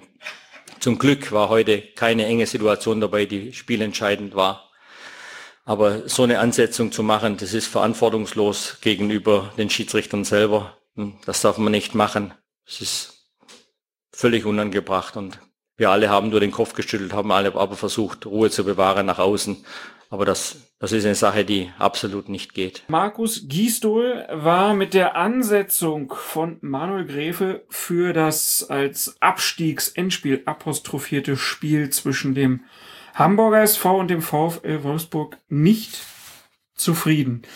Bevor wir über das Spiel reden, konntest du das verstehen, dass Herr Gisdol das unglücklich fand? Und ja, vielleicht erklärst du nochmal, warum fand er das unglücklich? Er fand das unglücklich, weil Manuel Gräfe natürlich zwei Jahre vorher der Schiedsrichter war beim Relegationsrückspiel zwischen dem Karlsruher Sportclub und eben jenem Hamburger Sportverein, wo es ja zu einer Entscheidung kam, kurz vor Ende der regulären Spielzeit, die damals ziemlich strittig war.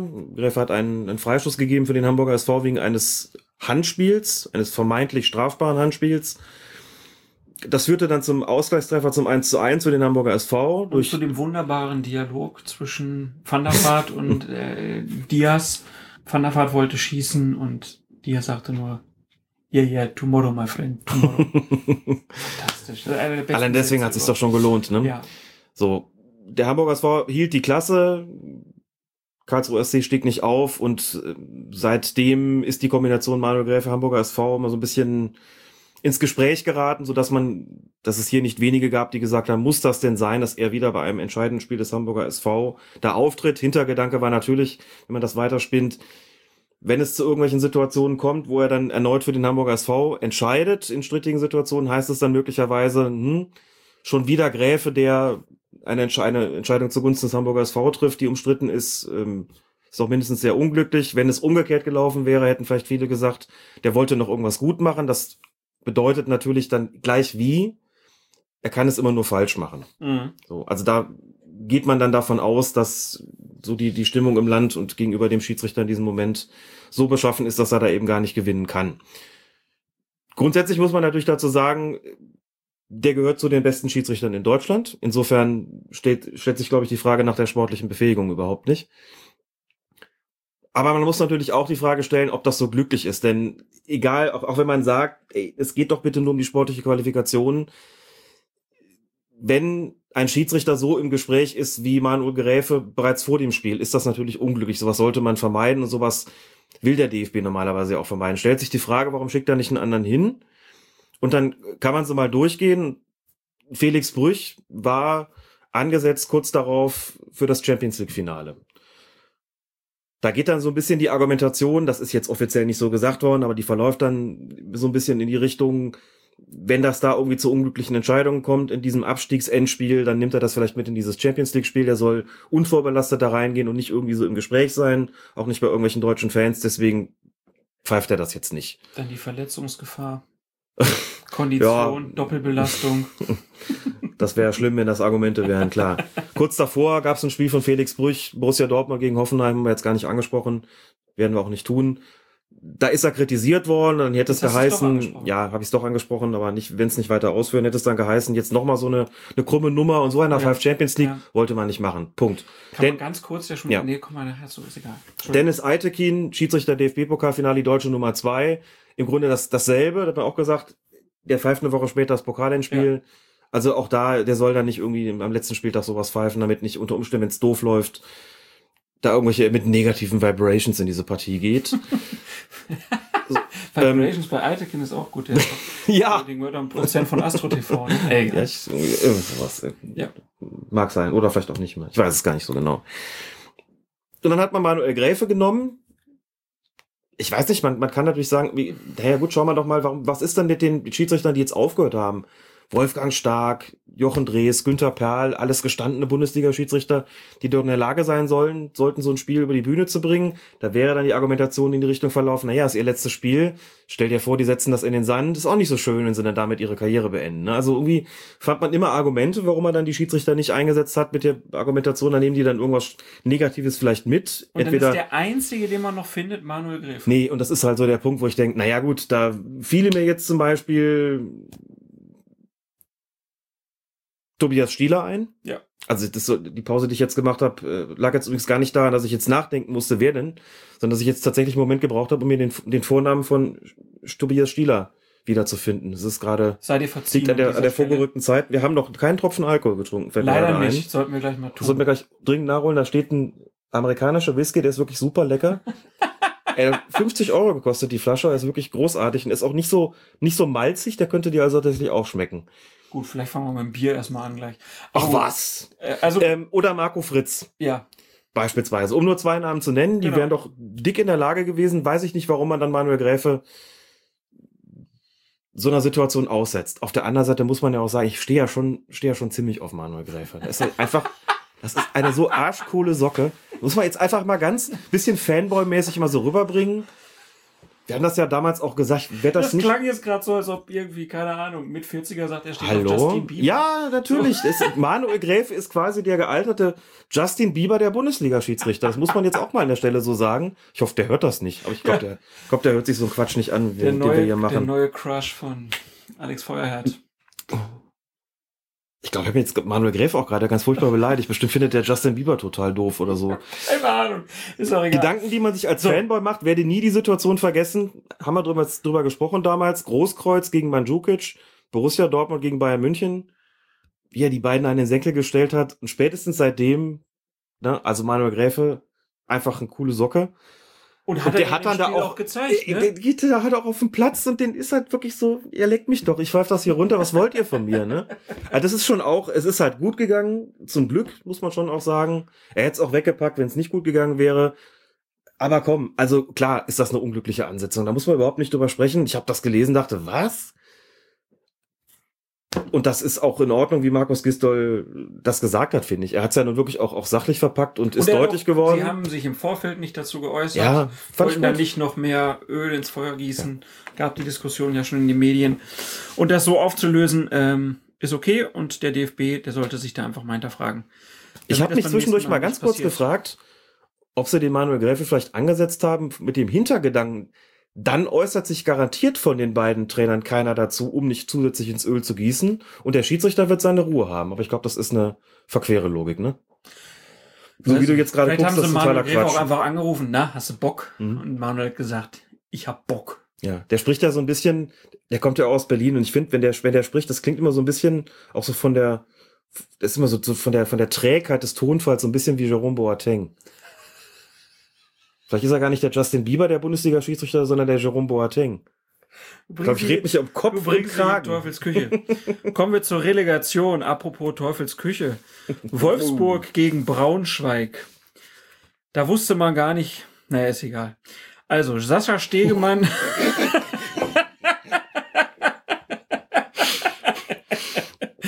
Das Moment gebraucht, bis es angekommen ist.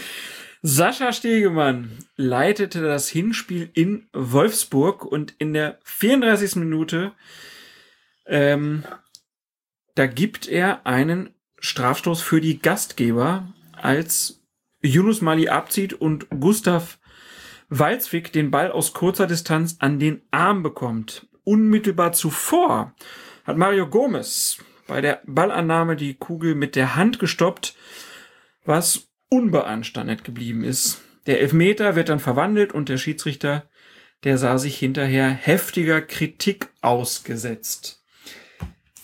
Walzwig klingt ein bisschen wie so ein, wie so ein Ikea-Produkt, ne?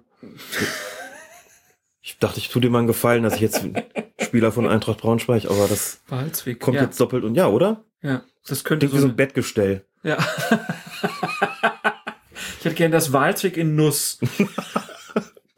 Nicht in Eis, sondern eigentlich rustikal. Genau. Hätte besser gepasst, ja. Ja, also, ähm, was sagst du dazu? Äh, Der, der Elfmeter für Wolfsburg, war der berechtigt? Ja, erstmal? nee, der war nicht berechtigt. Das ist Ah, halt einfach eine, Auch nicht. ja, es ist halt eine, gut, Verkettung unglücklicher Ereignisse. sicher, sicher. Das, was mich maßlos geärgert hat, war einfach die, war die Heftigkeit der Kritik und das liegt jetzt nicht nur daran, dass wir ja schon mit Sascha Stegemann zu tun hatten und natürlich ist er Mittelrheinliga, äh, Mittelrhein-Schiedsrichter, verzeih, Mittelrhein-Schiedsrichter und achte ganz besonders darauf, ähm, wegen persönlicher Bekanntschaft und Pipapo, sondern Was hat dich gestört an der Kritik? Also ich meine, das war ja nun mehr als spielentscheidend sozusagen. Ja, natürlich. Ging's halt um Auf- und Abstieg. Klar. Aber es ist auch eine Entscheidung. Er muss sie in Sekundenbruchteilen treffen und es liegt ein Handspiel vor. Es- Ich hätte ja vielleicht noch mal auch kritischer darüber gesprochen, wenn da gar nichts gewesen wäre. Und man sagt, na gut, er hat ihn ja noch nicht mal in die Hand bekommen, hat er aber. Insofern stellt sich hier gar nicht die Frage, lag ein Handspiel vor oder nicht, sondern mal wieder natürlich nur strafbar oder nicht. Klar kannst du da sagen, kurze Distanz. Ich habe Schiedsrichterkollegen, die gesagt haben, guck dir doch mal an, wie der Walzweg sich da sich da bewegt. Also einer sagte irgendwie, das sieht so ein bisschen aus wie früher diese ägyptischen, diese ägyptischen Figuren, so irgendwie ein, ein Arm irgendwie so nach oben abgewinkelt, der andere nach unten. Halt wie ein Bettgestell. Genau, ja. wie so ein Bettgestell. Na gut.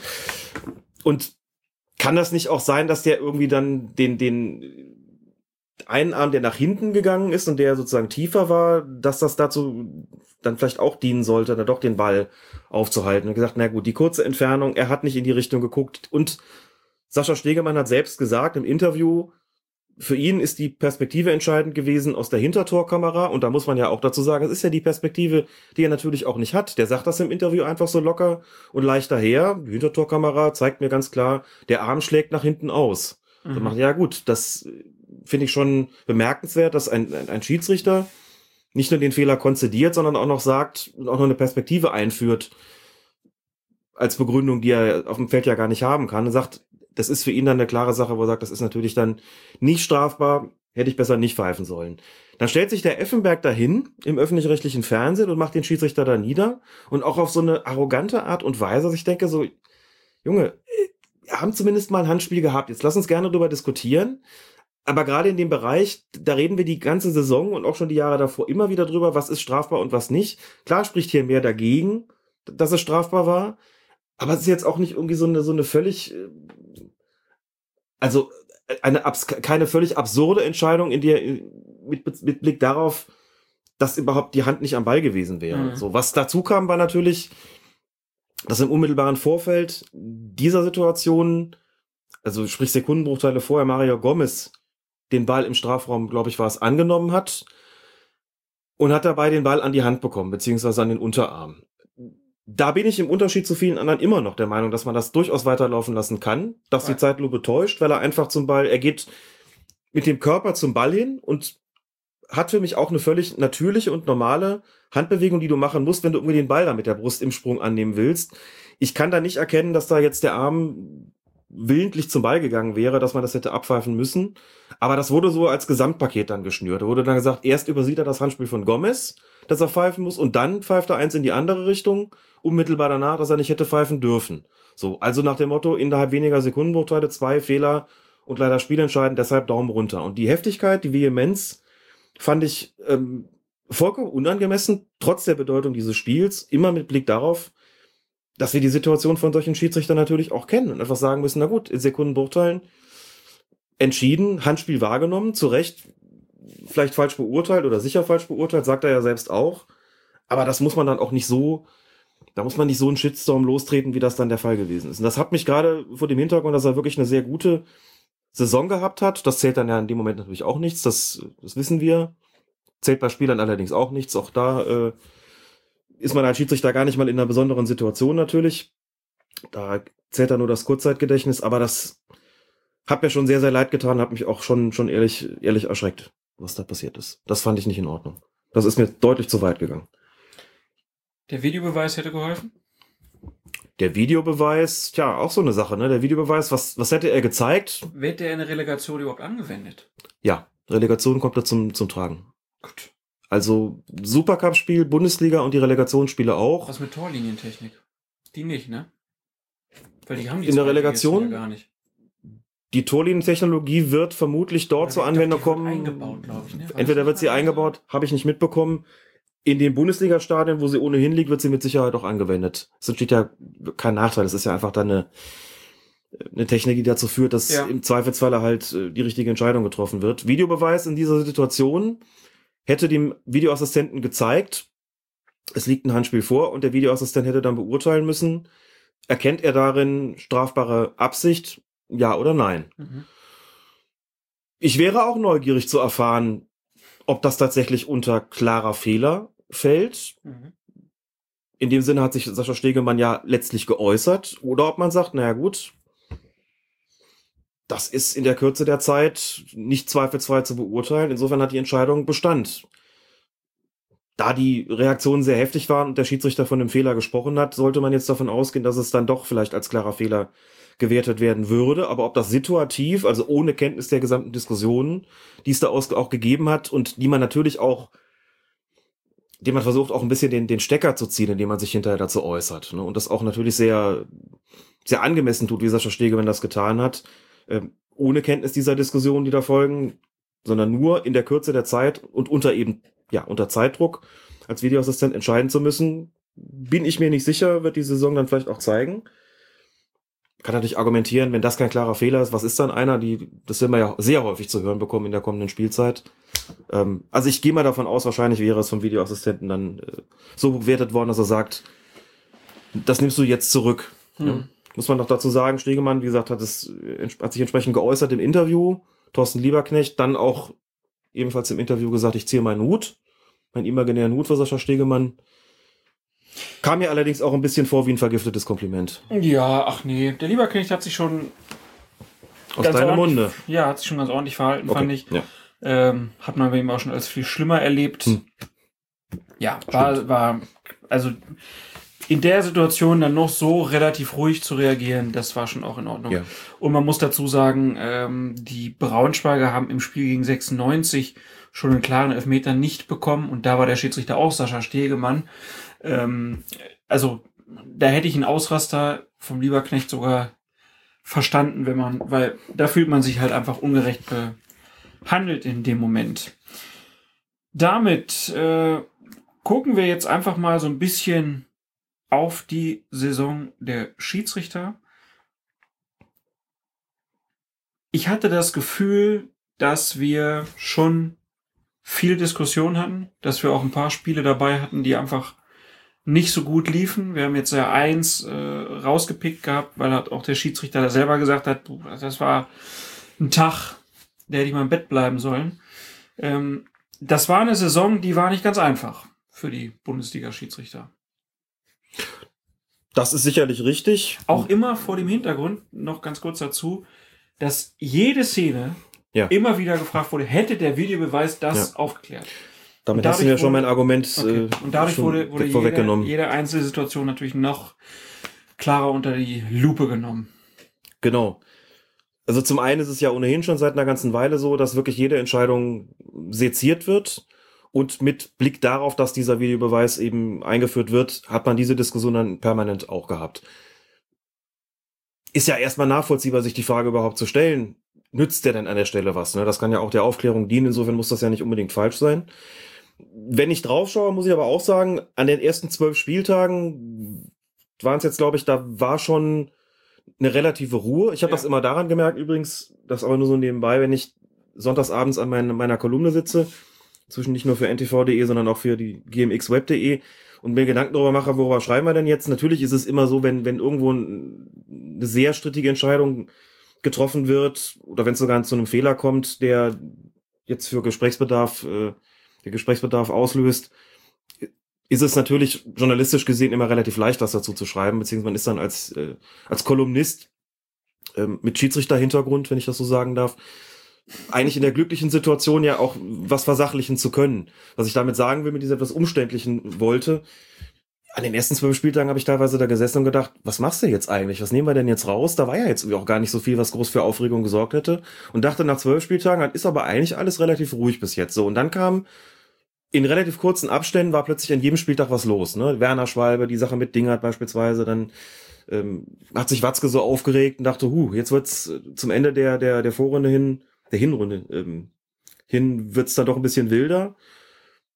In der Rückrunde lief dann eigentlich lange Zeit eigentlich auch, auch ganz ruhig, gerade an den letzten beiden Spieltagen, 33, 34, wo ja alle Spiele parallel waren und wo es ja dann wirklich um die berühmte Wurst geht, haben die Schiedsrichter eigentlich gar nicht mehr groß für, für Gesprächsbedarf gesorgt, muss man sagen. Auch das sollte man, glaube ich, feststellen. Insofern, ja, hat zwischendurch immer mal wieder gegeben. Ich glaube, statistisch gesehen sind sogar weniger gravierende Fehler gemacht worden als in der Vorsaison. Das sollte man dann auch festhalten. Man neigt ja immer so ein bisschen dazu, bei großen Aufregern zu sagen, das hat's aber das Jahr davor nicht gegeben. Ich glaube, dass das Kurzzeitgedächtnis da uns gerne mal im, im Stich lässt.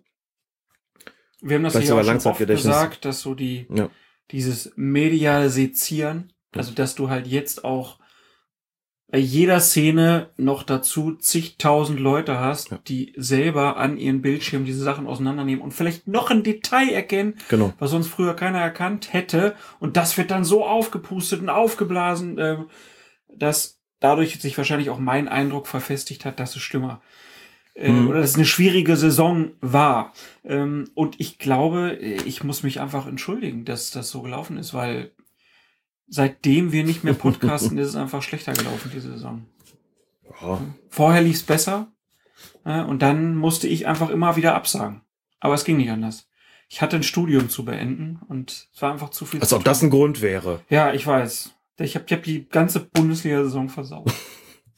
ja, sorry Was nochmal. macht man doch zwei, dreimal im Leben? Ja, sorry, sorry nochmal dafür, aber es ging nicht anders.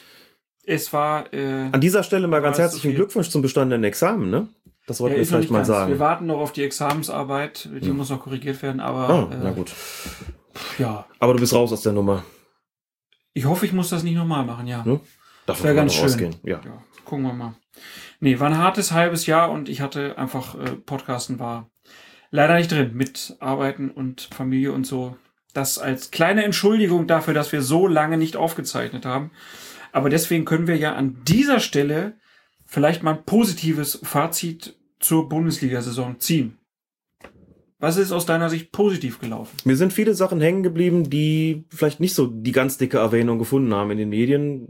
Fällt zum Beispiel ein, dass gerade in den, im Bereich der Spitzenspiele, sprich, nehmen wir ruhig Bayern Dortmund und umgekehrt und Bayern Leipzig und umgekehrt, das wirklich sehr gute Schiedsrichterleistung gegeben hat. Ne? Denke da zum Beispiel an das Hinspiel Bayern gegen Leipzig, Schiedsrichter Felix Zweier mit dem Platzerweis da gegen, Emil Forsberg, wo er schon die gelbe Karte in der Hand hatte, dann von seinem, ich glaube, vierter Offizieller war es in dem Fall, darauf hingewiesen worden ist, ein wirklich brutales Foul von hinten, da muss jetzt rot kommen, aber auch eine souveräne Leistung. Im Rückspiel war es dann Tobias Stieler bei diesem wüsten 4 zu 5, was da stattgefunden, auch eine wirklich glanzvolle Leistung äh, geboten hat. Bayern, Trotz- Dortmund, Dortmund, trotz, Bayern. Trotz zu langer Nachspielzeit?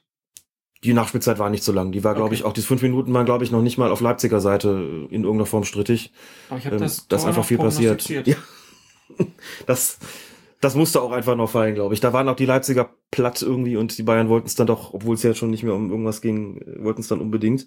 Also in Und- dem, dem Bereich wirklich. Äh, Ja, und Stieler hat ja auch noch dieses äh, hervorragende Rückspiel Braunschweig-Wolfsburg geleitet. genau. Darf man Auch da mit einer sauschweren ersten Hälfte, bis es dann 1 zu 0 stand für Wolfsburg und dann das Spiel doch ein bisschen sich beruhigt hat, hat er wirklich Schwerstarbeit leisten müssen und bei Tobias Stieler, wo wir den Namen schon genannt haben, muss man ja auch sagen, wirklich einer von denen, wir haben es auch schon mal erwähnt, die echt eine grandiose Entwicklung ge- äh, genommen haben in den vergangenen Jahren. Das ist wirklich zu Beginn seiner Bundesliga-Laufbahn einer gewesen, der mir oft verkrampft vorkam, wo ich das Gefühl hatte, so, das ist, ist auch zu streng, ist zu schnell mit den Karten bei der Hand. Wie er heute agiert auf dem Platz, ist auch ein sehr körperlicher Schiedsrichter, das ist einer, der gerne mal, auch wenn es Stress gibt, wirklich dazwischen geht Mhm. und sich ein, ein Standing, eine Akzeptanz erarbeitet hat, die ihm natürlich auch dabei hilft, auf den Platz klarzukommen, der deutlich weniger Karten braucht, der eine fantastische Ansprache hat, der deutlich psychologischer zu Werke geht und nicht mehr so, so streng ist wie früher und dementsprechend auch jetzt ganz andere Spiele bekommt. Also das ist einer, der sich wirklich stetig verbessert und der wirklich ein absoluter Lichtblick ist unter die Bundesliga-Schiedsrichtern, wobei Lichtblick ja immer so ein bisschen damit assoziiert wird, dass der Rest dann nicht so Im strahlt. Dunkeln das, steht. Im Dunkeln steht. Das war ja gar nicht so sein Assistent.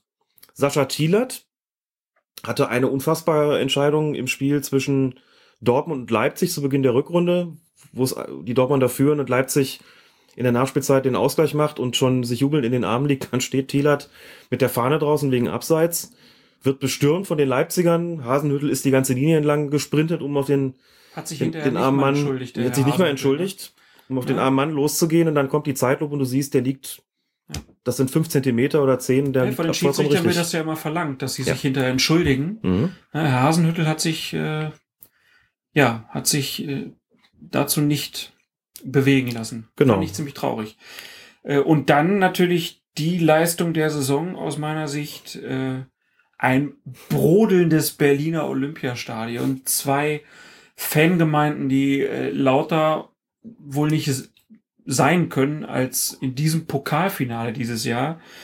Äh, Dortmund gegen Frankfurt und niemand, wirklich niemand spricht negativ über den Schiedsrichter, sondern er wird von beiden Seiten gelobt für eine exzellente Spielleitung. Genau, es wurden nur über die Pfiffe gegen Helene Fischer gesprochen, aber nicht über die Pfiffe von Dennis Eitekin.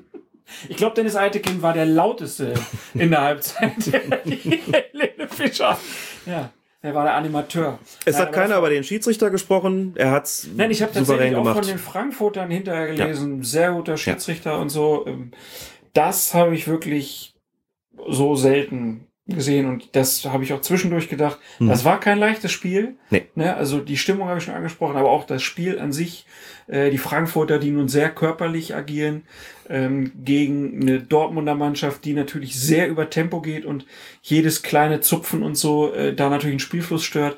Und das hat er einfach super gelöst. Also ich habe jetzt leider nicht ganz so viele Spiele über die volle Distanz gesehen äh, in dieser Rückrunde wegen der beschriebenen Problematik. Das habe ich gesehen und da habe ich echt gedacht, Dennis Eitekin gehört einfach zu den besten Schiedsrichtern, die wir haben. Ja. Also wenn du Tobias. Stieler äh, so, so lobst, völlig zu Recht, dann dein Dennis Eitekin auch. Und ja, da hatten wir auf jeden Fall ein paar gute Sachen. Sascha Stegemann, äh, klar, hatte jetzt so, wir haben zwei Fehler von ihm angesprochen, aber ich war ja auch bei diesem Spiel, ne? Also Braunschweig in Hannover, das Derby, ne? Auch Stimmung wie nix und der Mann leitet mit einer Ruhe die Spiel, hat eine Souveränität. Selbst die falsche Schiedsrichterentscheidung bei dem Elfmeter wurde einfach akzeptiert. Ja. Ne? Das war schon echt bemerkenswert. Das Standing, Hat das sich er eine hat, Akzeptanz da wirklich erarbeitet. ganz genau, das Standing, das er da hat, ist nochmal deutlich besser geworden. Also es war eigentlich immer von Anfang an gut, aber jetzt inzwischen ist es nochmal, also deutlich besser geworden. Ähm, nochmal was, hin, noch mal was hinzugekommen. Ich erinnere mich zum Beispiel an das Spiel zwischen Leipzig und dem Hamburger SV, da gab es diesen lustigen Kofferwurf von, von Willy Orban, was nicht, ob du dich daran erinnern kannst. Ja, da es dem, das hat Leipzig ja verloren mit 0 zu 3. Ja, ich ich glaube, am schon Stand von 0 zu Gift 2, genau. Hat sich Nikolai Müller verletzt und wurde dann auf dem Platz kurz behandelt und Orban ging das nicht schnell genug. Ja. Dann ist er hin und hat den Koffer vom Platz geworfen. Das ist ja so eine Nummer. Das passiert ja auch nur höchst selten. Und das ist, das ist dann auch so ein Fall, da musst du als Schiedsrichter, klar, es ist eine Unsportlichkeit, trotzdem musst du in dem Moment dann auch eine Trans nicht nur eine Transferleistung erbringen, dir sagen, was mache ich denn jetzt eigentlich damit, sondern du musst irgendwie, irgendwie musst du ja auch handeln. So, und dann gab es so eine, so, so, so eine eine Großaufnahme. absurdesten Szenen.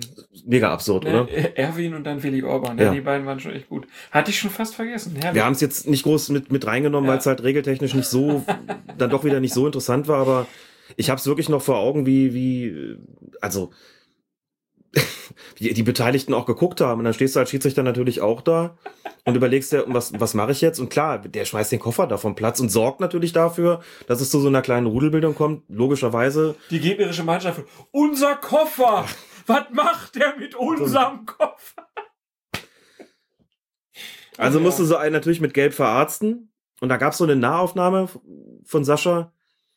Oder Close-Up, wie man da im Fernsehen, glaube ich, sagt. Und da hast du gesehen, so der, als er den Orban zu sich kommen lassen hat, hat er auch so ein, so ein Gesicht gemacht, kann ich gar nicht beschreiben. Auch so ein, so, so ein, ey, was war das denn bitte? Ja. So, und dann gelb gezeigt, noch ein paar passende Worte gesagt und auch absolute Akzeptanz für diese Entscheidung gehabt. Gut, das sollte man dann bitte auch nicht, nicht, nicht weiter in Zweifel ziehen, was da geschehen ist. Aber Ja. Sascha Stegemann hat sich ähm, dann auch noch mal im Laufe seiner Bundesliga-Zeit einfach gemacht. Da kommt natürlich die Erfahrung dazu. Die Leute kennen ihn schon und er kennt auch die, die, die entsprechenden Spieler, kann da äh, mit umgehen. Das ist ja dann auch kein Zufall, dass er es dann ist, der dieses Relegationshinspiel bekommt. Ne? Da ziehen die ja keine Lose, sondern das ist dann auch eine Anerkennung dafür, dass er einfach nicht nur eine sehr gute Saison gepfiffen hat, sondern eben auch eine entsprechende Entwicklung gemacht hat. Dass da mal so eine unglückliche Entscheidung dazwischen rutscht, Passiert. die, die natürlich äh, gerade bei so einem Handspiel passieren kann, da- dass da da der Effenberg dich dann lang macht im Fernsehen, du denkst, Junge, halt doch einfach deinen Mund. ja gut, aber Das Effen- ist normal, das, Effenberg- machen sie alle mit und das macht dich dann. Das ist dann wirklich mal so ein Fall, wo man sagen kann, äh, da Effenberg kommst du im Zweifelsfall nur noch stärker schon, zurück. Effenberg war schon immer dafür bekannt, dass er die Regeln besonders gut kennt. Ja, genau. Der, ich glaube, der wollte auch einen Schiedsrichter-Podcast auch machen. Ich das jetzt richtig. Egal. Nur über meine Leiche. Ähm, ich weiß, du hast das eigentlich viel später vorgesehen, aber lass uns doch mal einmal kurz noch über die, die Newcomer, die jetzt in der Bundesliga waren. Mhm.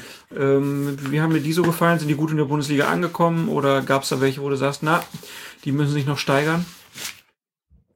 Nö, die haben eigentlich alle gut mitgemacht, muss man sagen. Keiner dabei gewesen, bei dem man jetzt gesagt hätte, wie konnten sie den denn aufsteigen lassen? Ja. Wäre auch schlimm, wenn es so wäre, muss man sagen. Also Klar. da darf man keine personellen Fehlentscheidungen treffen von Seiten des DFB. Das wirkt sich sehr gravierend aus. Fand eigentlich alle, alle sehr in Ordnung. Robert, äh, Robert Kampka war möglicherweise der stabilste. Haben Osmans hat's aber auch gut gemacht. Die haben sich eigentlich alle gut eingefügt, haben alle ihre, ihre acht Spiele bekommen, waren es, glaube ich. Das ist so der Schnitt. Das ist in der ersten Saison. Saison sind acht Spiele normal. In der zweiten bekommst du dann schon deutlich mehr. Weiß, Müssen sie ja auch, weil es haben ja wieder Natürlich. welche aufgehört. Genau. Wolfgang Stark, neuer Rekordhalter mit 345 Bundesligaspielen und neuer Trikotbesitzer zum Abschluss. hat mit Christoph Kramer, wir haben das vorhin schon gehört, ähm, das Trikot getauscht. Ja, mit Wolfgang Stark, der ist jetzt auch nochmal Bundesliga oder Schiedsrichter des Jahres geworden, des DFB. Mhm. Und die Schiedsrichterin des Jahres ist Bibiana Steinhaus, die sich neben diesem Titel auch über den Aufstieg in die erste Bundesliga freuen durfte und darf weiterhin. Bibiana Steinhaus ist dann auch ähm, die älteste der vier Aufsteiger. Sie ist 38.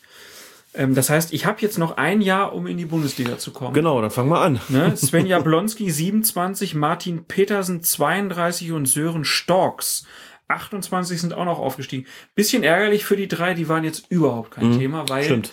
es einfach das große Thema ist. Ähm, Bibiana Steinhaus, die erste Schiedsrichterin in der Bundesliga.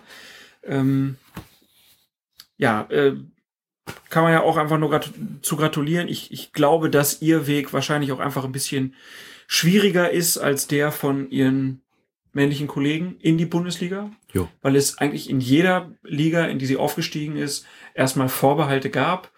Mittlerweile hat sie sich auch durch ihre Arbeit als äh, vierte Offizielle, wir haben das oft genug hervorgehoben, auch in der Bundesliga ein Standing erarbeitet, dass sie, glaube ich, mit der Akzeptanz keine großen Probleme haben wird. Ich hoffe für sie, dass sie in den ersten Spielen erstmal Spiele bekommt, die sie, äh, wo sie nicht so einen Stegemann-Moment hat, wo man vielleicht auch einfach nur falsch liegen kann, sozusagen, sondern dass sie da, weil der Druck wird enorm sein. Die mediale Aufmerksamkeit wird Klar. riesig sein. Jede Aktion wird gerade an den ersten Spieltagen abgefilmt werden bis zum geht nicht mehr. Das wird ganz anstrengend. Ähm, Und man darf gespannt sein, ob die, die Medien, die jetzt geschrieben haben, sensationell und ganz toll, dass das jetzt schon, dass das möglich ist, muss man auch dazu sagen, Ja. das ist in einer der bedeutenden großen europäischen Ligen eine Premiere. Ja. Es hat schon in andere, andere Ligen gegeben, in der Schweiz zum Beispiel, wo es Schiedsrichterinnen in der höchsten Spielklasse Mhm. gab, aber so England, Deutschland, Frankreich, Spanien, Italien etc. ist sie tatsächlich die erste und bin gespannt, ob die Medien, die sie jetzt auch so gehypt haben, dann nicht diejenigen sind, die in die andere Richtung kippen, wenn es dann vielleicht mal nicht so läuft, sondern dann wirklich auch so konsequent sind zu sagen, wir beurteilen sie wirklich ausschließlich nach ihrer Leistung. Das heißt, wenn sie ein gutes Spiel macht, wird sie gelobt, wenn sie ein schlechtes Spiel macht, wird sie kritisiert oder wie das halt üblich ist. Ja. Ich glaube, dass sie, glaube persönlich, dass sie überhaupt keine Mühe haben wird, sich in irgendeiner Form Akzeptanz bei Spielern, Trainern etc. zu erarbeiten. Denn, du hast schon gesagt, erstens kennt sie die alle schon, das ist immer von Vorteil. Zweitens wird das gemeinhin auch als ihre Stärke beschrieben und nach meiner Ansicht nach auch, meiner Ansicht nach auch zu Recht. Die Art und Weise, wie sie mit Spielern kommuniziert, wie sie mit ihnen umgeht, wie sie auch taktisch vorgeht in ihren Spielleitungen in Bezug darauf ist herausragend gut. Das wird in der Bundesliga mit Sicherheit nicht anders sein. Es gibt einen sehr schönen Artikel, sehr lesenswerten Artikel im, da gab es vor einiger Zeit, schon stand der Aufstieg schon fest, im Magazin der Süddeutschen Zeitung. Der war, der ging, da durfte ein Reporter an Orte, wo wir nicht gedacht hätten, dass man dort Reporter hinlässt. Also So schon auch in der Und das- Vorbereitung, in der, in der Sommerpause, Ja. äh, in der, ich glaube, es war in der Winterpause, ne, wo sie dann ja im Trainingslager auf Mallorca waren und Genau. da wird auch ganz eindrücklich beschrieben, wie so die Bewertung war, dass es dann auch wieder schon Stimmen gab, ach, wollen sie jetzt wieder nicht aufsteigen lassen, als so bestimmte Benotungen Mhm. durchgesickert sind. Ja, sehr guter Artikel, sollen wir nochmal verlinken. Und da ging es auch um ihre Stärken und Schwächen. Und in Bezug auf die Schwächen war da recht eindeutig die Rede davon, ihr fehlt es oder fehlte es, das wird man eben sehen müssen, an möglicherweise dann doch an, an Athletik beziehungsweise an läuferischen Vermögen. Also es wurde so ein bisschen so dargestellt und das war ihr, glaube ich, auch selbst klar, dass das Tempo in der ersten Bundesliga noch mal ein anderes ist als in der zweiten, dass sie daran arbeiten muss. Und es wurde in dem Text auch deutlich so geschrieben, dass das genau der Bereich ist, in dem sie, an dem sie schwerpunktmäßig arbeitet. Das wird man dann sehen müssen, aber ich habe da ehrlich gesagt, äh, also wüsste jetzt nicht, warum ich da Bedenken haben sollte, stünde mir ohnehin nicht zu. Und ähm, ja, nachdem es in dem vergangenen Jahr nicht geklappt hat, viel kritisiert worden ist, hat es jetzt dann doch, hat es jetzt doch geschafft. Das aber natürlich auch unter der Maßgabe, das muss man schon auch nochmal ganz klar dazu sagen. Die steigt nicht auf, wenn sie nicht ihre Leistung wäre nicht aufgestiegen, wenn sie ihre Leistung nicht bestätigt hätten. Ne? Damals haben alle gesagt, kann doch nicht sein, die machen dann eine Punktetabelle, die ist erste, wieso steigt die nicht auf? Und dann heißt es dann, oh ja, aber die Jahren davor war das nicht so. Wo zählt das denn? Wir haben da schon gesagt, das war bei anderen auch so. Und offensichtlich hat sie es ja bestätigt, denn es ist vollkommen ausgeschlossen, dass der DFB sich da irgendwie treiben lässt von, von irgendwelchen Medien, so nach dem Motto, jetzt mach doch mal. Also dass es natürlich ein Thema sein wird, ist vollkommen klar. Es ist ja auch was Besonderes. Das muss man ja wirklich so sagen. Ja, und das ist auch toll. Also dieses Vorbild, glaube ich, jetzt auch für viele Mädels, die da einfach zugucken, die jetzt genau wissen, so, boah, das kann ich auch schaffen. Äh, das ist einfach eine ganz, ja, tolles Vorbild. Ne? Ähm, Finde ich schon mal ganz hervorragend. Der Rolle wird sie auch absolut gerecht. Ähm, und ja, in diesem Artikel wird ja halt auch dann, glaube ich, geschrieben, dass sie auch überlegt hat, ob sie aufhört, ne? weil mhm. sie hat ja alles erreicht. Sie durfte dieses Jahr auch mal das Frauen Champions League Finale pfeifen, weil endlich mal ja. nicht zwei deutsche Mannschaften im Finale waren oder nur eine Mannschaft aus Deutschland. Da durfte sie aber nicht ran. Jetzt hat sie sozusagen da auch den Haken. Eigentlich konnte sie praktisch nicht mehr erreichen, hat nicht mehr damit gerechnet, noch aufzusteigen. Jetzt hat es geschafft äh, von unserer Stelle. Dazu herzlichen Glückwunsch, aber natürlich auch nochmal an die drei anderen. Svenja Blonski, Martin Petersen und Sören Storks, über die werden wir dann in der nächsten Saison sicherlich öfter sprechen. Ähm, Wolfgang Stark nochmal auch, ich glaube, 345 Spiele, wir haben es gesagt, ist so ein Schiedsrichter, der auch, der war ja mal der beste Schiedsrichter aus Deutschland, ne? hat international auch alles gepfiffen, ja. ähm, hat dann, wurde dann sozusagen von Brüch ein bisschen überholt. Ähm, was hat ihn so ausgezeichnet? Wo wirst du ihn vermissen? Man kann Erfahrung nicht ersetzen und ich glaube, das ist immer ein wichtiger Punkt, dass wenn solche Schiedsrichter ausscheiden, einfach eine ganze Menge an dieser Erfahrung verloren geht. Erfahrung bedeutet, dass du sowohl Spielsituationen wiedererkennst und weißt, was du in ihnen zu tun hast, als auch im Umgang mit den Spielern sich das natürlich auswirkt. Ne? Alle kennen dich, du kennst alle. Die Sachen gehen dir einfach leichter von der Hand, das muss man sagen. Und je älter du wirst, umso mehr Akzeptanz hast du im Zweifelsfalle auch, wenn du nicht gerade ein total schlechter Schiedsrichter bist, aber das äh, kann man in solchen Klassen natürlich ausschließen. Und der kannte einfach alles. Der hat höchstklassig gepfiffen, dem auch in der Champions League ist da unterwegs gewesen, den konntest du da irgendwo hinschicken, überall hinschicken und es war vollkommen klar, da läuft nichts schief, da brennt nichts an. Dass da mal sich Fehlentscheidungen dazwischen äh, schleichen, ist, ist klar, dass davor ist man ja nicht gefeit, logischerweise, aber Erfahrung kann man nicht ersetzen und jeder neue Schiedsrichter, der dazukommt, muss sie natürlich erstmal gewinnen in der, in der Bundesliga, das ist vollkommen klar. Und äh, ich fand ihn auch einen sympathischen Typen der ist ja eine, Weile immer mal wieder kritisiert worden, wegen seines äh, angeblich harschen, manchmal etwas arrogant wirkenden Auftretens. Dann gab es so ja. ein bisschen was von einem römischen Zenturion. genau. Gibt ja auch dieses schöne Video, äh, diesen schönen Videoclip da auf, auf YouTube, Wolfgang Stark, der Imperator. Ja.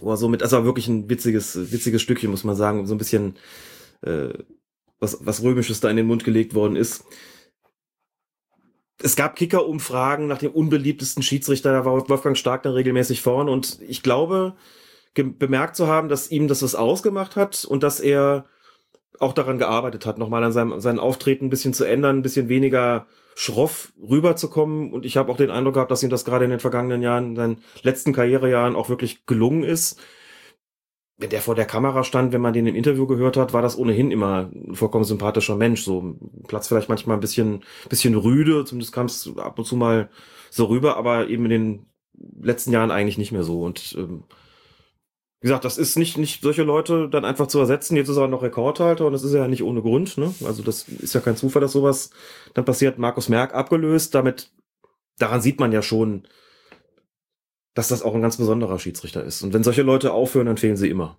Überhaupt keine Frage. Aber es gibt genug Nachwuchs, das haben wir jetzt auch schon besprochen. Die Bundesliga hat in der nächsten Saison mehr Schiedsrichter als dieses Jahr, richtig?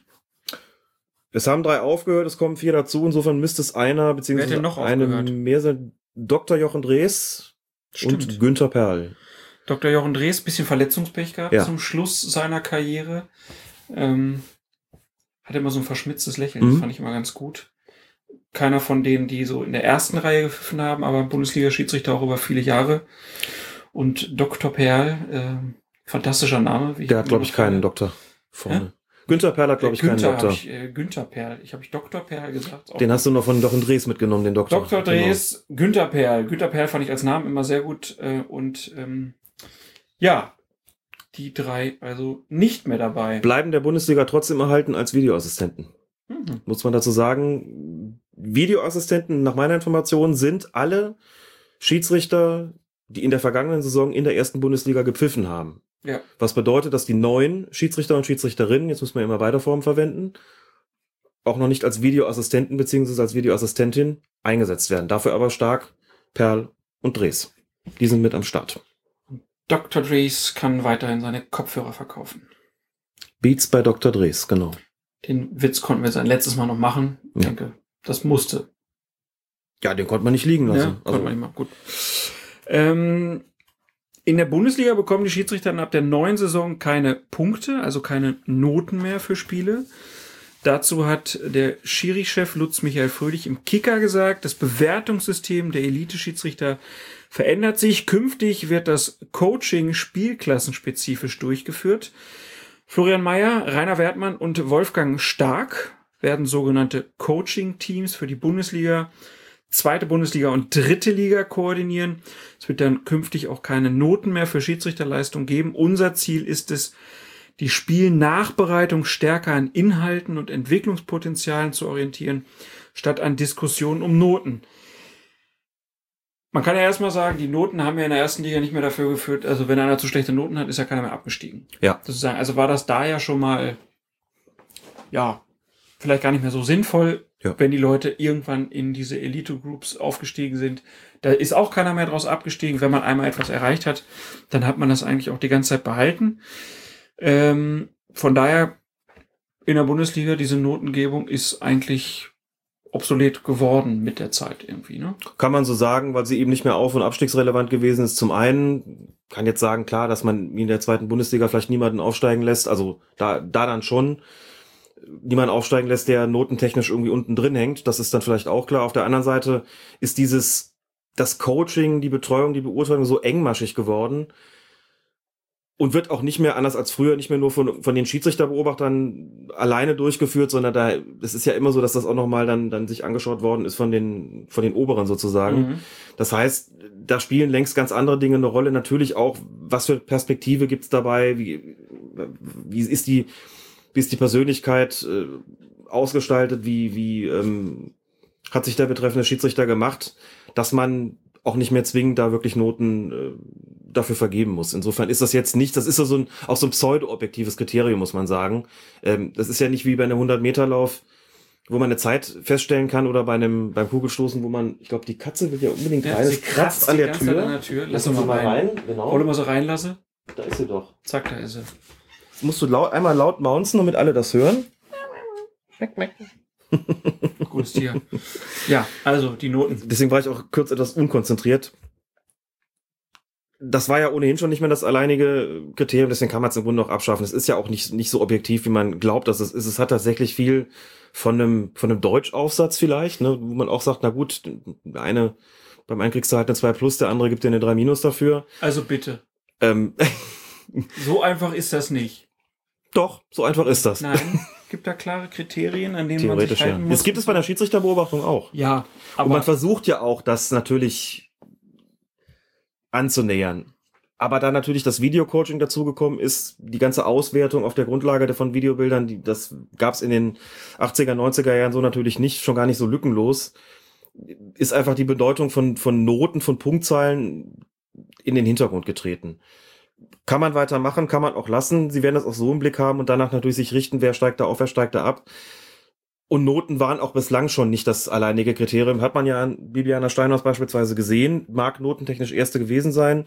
War die Jahre davor nicht so doll. Ist er halt nicht aufgestiegen. Spielten auch dann noch andere Sachen eine Rolle als die Beurteilung in den Spielen. Aber ist das nicht Deshalb- denn teilweise auch schwieriger, dass man vielleicht noch mehr dem ausgesetzt ist, was andere sich so einfach so ein Bild für dich oder ein, ein Bild von dir sich entwickeln und dass man keine harten Kriterien, also ist das für die Schiedsrichter nicht schwerer, dass man dann vielleicht gar nicht so genau weiß, wo man steht? Also du bist ja Mhm. dann auch viel mehr so, dass du, klar können die dir sagen, ja, deine Perspektive ist äh, erste Liga oder eine Perspektive ist zweite Liga oder so. Ich könnte mir vorstellen, dass diese Noten auch so ein bisschen Halt gegeben haben, dass man halt gesehen hat, okay, das ist mein Bewertungsbogen und die und die Note habe ich und so stehe ich und das ist der Vergleich mit den anderen. Weil Das Ziel Klar. von allen Schiedsrichtern ist ja immer aufzusteigen, ist ja klar, gerade in den Bereichen. Und jetzt haben wir da diese, diese Kompetenz- oder Coaching-Teams, ähm, wo ja dann erfahrene Leute, die betreuen, kennt man ja, das ist auch sicherlich sinnvoll, aber so ganz ohne Noten ähm, und dann jetzt nur mit Entwicklungspotenzialen, das ich stelle mir das für die Schiedsrichter selbst. mir Das wird ungewohnt vor. sein, das glaube ich auch. Denn wenn auch du weil das. du es ja unten nicht hast, ne? Du fängst mit Noten Richtig. an und irgendwann wird Ja. gesagt, so jetzt gibt's keine Noten mehr, jetzt gibt's nur noch Entwicklungspotenziale. Genau, insofern wird das, das wird, wird sicherlich seltsam sein, wenn du dann da hochkommst, dann damit konfrontiert zu sein. Möglicherweise wird es auch den einen oder anderen geben, der sagt, dass äh, ihm, also weiß nicht, wie es in puncto Transparenz ist, dass du halt sagst, wenn ich eine, eine Punktzahl für meine Spielleitung bekomme, ist das wirklich halt ein, also zumindest auf dem Papier ein Hardfact, an den ich mich irgendwie halten kann, der so eine Vergleichbarkeit sofort sichtbar macht natürlich, der dich sofort einordnet. Auf der anderen Seite weißt du schon lange, dass es eben nicht das Einzige ist, was da, was dabei eine Rolle spielt, sondern dass es viele andere Faktoren eben auch sind. Wie gesagt, Persönlichkeit, Entwicklungspotenzial etc., Alter, ähm, dass die, die eine Rolle spielen. Glaube deswegen, dass es eben, wie du sagst, zunehmend obsolet gewesen ist. Aber dass es erstmal ungewohnt ist, könnte ich mir schon vorstellen. Denn, also ich kenne es im Amateurbereich halt auch nicht anders, obwohl es auch da so ist, muss man sagen, dass gerade im, im höherklassigen äh, Amateurbereich eben auch längst nicht mehr nur die Noten entscheidend sind. Ne? Wenn ich vom Mittelrhein ausgehe, da haben wir beispielsweise einen sogenannten Perspektivkader, da sind jüngere Schiedsrichter drin, die im Grunde genommen auch eine, eine Art eigene Gruppe bilden, zumindest hinsichtlich ihrer Bewertung. Und wo auch vollkommen klar ist, aus deren Kreis wird es immer Aufsteiger geben, selbst wenn die notentechnisch vielleicht unter, also jetzt nicht auf den aufstiegsverdächtigen Plätzen liegen, gemessen am Gesamtklassement. Aber trotzdem wird man sagen, ihr seid diejenigen, die die Perspektive haben. Also wird es aus euren Kreisen immer, immer Aufsteiger geben, auch wenn sie nicht ganz vorne stehen, im Vergleich zu denjenigen, die nicht in, zu diesem Perspektivkader gehören. Oder es sind vielleicht Schiedsrichter aufgestiegen oder, oder werden aufsteigen, wo man sagt, die haben jetzt äh, auch, auch altersmäßig eine ganz besondere Perspektive oder bringen gewisse Skills mit, gewisse, gewisse Fähigkeiten, die sie jetzt aus der Masse abheben, auch wenn es vielleicht noch an der einen oder anderen Stelle mit der Spielleitung hapert. Sagt man vielleicht trotzdem, da ist so ein Potenzial. Wir wollen, dass das auf jeden Fall in der nächsten Saison in der höheren Klasse dann auch zur Anwendung gebracht wird. Also da kennt man das durchaus auch und muss sich aber auch daran gewöhnen, dass die Noten eben nicht das allein selig machende Kriterium sind und dass es eben, selbst wenn du zwei Zehntel vor irgendeinem, na, Zehntel ist viel, aber wenn du zwei Hundertstel vor einem anderen Schiedsrichter stehst, dass das nicht behauptet, nicht bedeutet, dass du derjenige bist, der unbedingt aufsteigt, sondern das kann auch der andere sein, auch wenn der vielleicht mal in einem Spiel einen Zehntelpunkt weniger bekommen hat als du und das aber kaum spürbar ist im Gesamt, in der Gesamtbewertung. Ne? Das heißt, der ganze Prozess bleibt wahrscheinlich hinter verschlossenen Türen. Er bleibt wahrscheinlich intransparent. Da wird nicht groß über äh, Entwicklungspotenziale nach außen hin kommuniziert. Davon können wir wohl ausgehen. Ich fand das nie eine schlechte Idee, dass die Noten nicht nach außen gedrungen sind, ehrlich gesagt. Da Denn waren wir ja immer unterschiedlicher Meinung. ja, muss ich immer vorstellen, also das, das eine ist, dass man, das natürlich traditionell so ist, dass da in Schiedsrichterkreisen nicht gerne nach außen was kommuniziert wird, was das betrifft. Auf der anderen Seite Das habe ich mir immer, die, Grundproblem der Schiedsrichterei ist, was wir seit der ersten Folge ja, Tra. Transparenz in Bezug auf die Öffentlichkeitsarbeit, wobei ich das deutlich darauf konzentrieren würde, was für Entscheidungen wünschen wir uns, wie soll eine Persönlichkeit aussehen, wie sollen diese und jene Situationen bewertet werden. Da wünsche ich mir Transparenz. Ähm, in der Bewertung brauche ich das hinsichtlich der Noten nicht unbedingt, weil ich mir immer den Gedanken, immer Gedanken äh, machen würde, was ist dann, wenn du so eine Tabelle mit den Benotungsständen öffentlich machst und dann zum Spiel X gegen Y kommt dann Schiedsrichter Z, der ganz unten steht, tabellarisch gesehen, und dann sagen die Mannschaften, ach, und wir kriegen wieder den schlechtesten, ja. Dann ist der gleich vorbelastet. Insofern ist es, glaube ich, besser, man weiß das einfach nicht und das spielt sich rein intern ab. Aber die glaube, das bringt einfach nach außen nicht viel. Stehen. Die wissen doch auch, oh, jetzt kriege ich wieder den 15. den Ja, 14.. aber da ist es ja auch anders messbar natürlich, weil du, weil es da nach Toren und Punkten geht und äh, ja. die Punkte Es bekommst du, weil du ein be- bestimmtes Ergebnis erzielst auf der Grundlage harter Fakten. Das ist im Ich gebe Schiedsrichterbereich ja dann zu, doch das anders. ist auch nicht der Bereich, wo ich als erstes mit der Transparenz anfangen Nö. würde. Ich wünsche mir weiterhin ein Portal, wo ganz klar einfach mal Mhm. ganz viele Spielszenen sind und man dann vor allen Dingen im Bereich Handspiel, da würde ich erstmal anfangen und sagen, okay, das ist Hand, das ist Hand, das ist Hand, das ist nicht Hand, das ist nicht Hand, das ist nicht Hand. Und das für alle öffentlich machen. Mhm. Medienvertreter, Schiedsrichter, Spieler in allen Klassen. Und dann könnte man sich daraus immer äh, sozusagen auch schon mal eine Meinung bilden und dann weiß auch jeder, okay, das soll gepfiffen werden, das nicht. Das wird nicht dazu führen, dass es keine Fehlentscheidung mehr gibt, aber es würde klarer eingegrenzt. In anderen Sportarten, da gibt's das. NFL ist da großer Vorreiter, da wird viel erklärt. Da kann sich auch der gemeine Fan ein Bild machen, was gepfiffen werden soll. Und ich verstehe nicht, warum der DFB da nicht tätig wird und da sich einfach mal hinstellt und Szenen auswählt und das auch erklärt, äh, wirklich in einem ganz großen, breiten Überblick mit Spielszenen. Das, was man ja für die Schiedsrichter in den Schulungen macht. Mhm. Ne? Also Ja, warum werden richtig. die Sachen nicht öffentlich gemacht, wo wir uns jetzt einfach hinsetzen können und angucken, ah, okay, das soll jetzt Hand sein, das soll kein Tor sein, das ist Abseits und so weiter und so fort. Da wird ein Riesengeheimnis immer drum gemacht. Und ähm, das müssen sie sich seit Jahren einfach vorwerfen lassen. Und damit tun sie den Schiedsrichtern ja auch einfach einen Bärendienst. Da bin ich grundsätzlich deiner Meinung. Ich finde, also wenn es nicht gerade rechtliche Gründe gibt, die gegen sowas sprechen, und das würde man sicherlich geregelt bekommen, denke ich, ist das bestimmt nichts, nichts Falsches, wenn man so ein Portal zur Verfügung stellen würde. Einfach weil es die, die Nachvollziehbarkeit von Entscheidungen natürlich äh, begünstigt. Ja. Muss man so sagen, dass es keine Fehler mehr, dass keine Fehler mehr geschehen werden, ist äh, vollkommen klar. Also dafür urteilen ja nun mal auch Menschen darüber.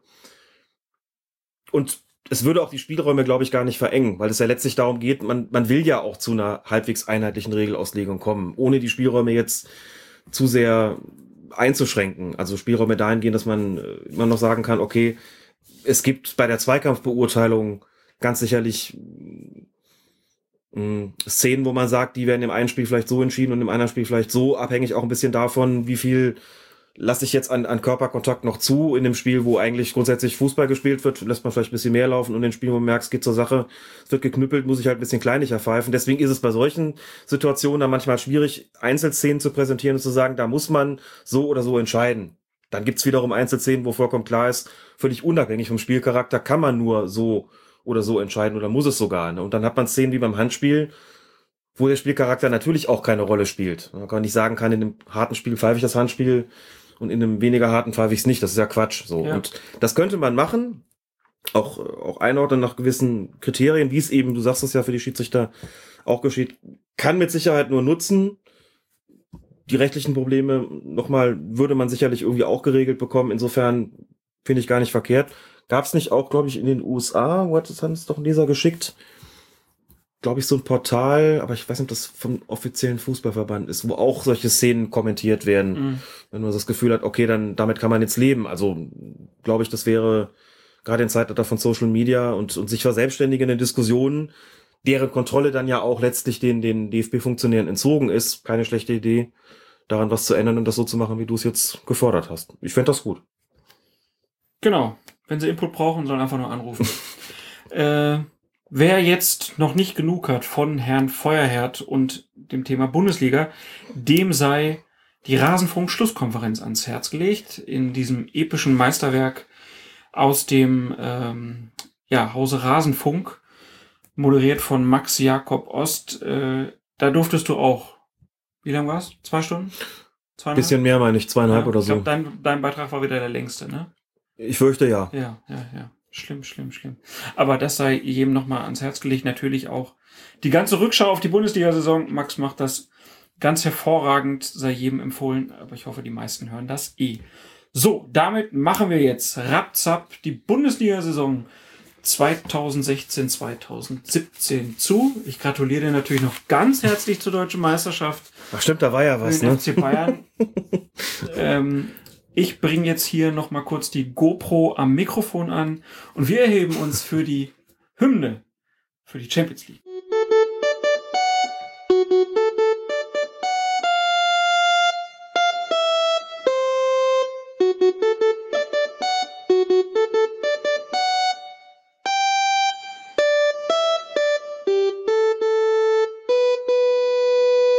Ach ja, es gibt immer wieder Leute, die finden diese Hymne bei uns ja ein bisschen anstrengend. Aber es gibt, Was?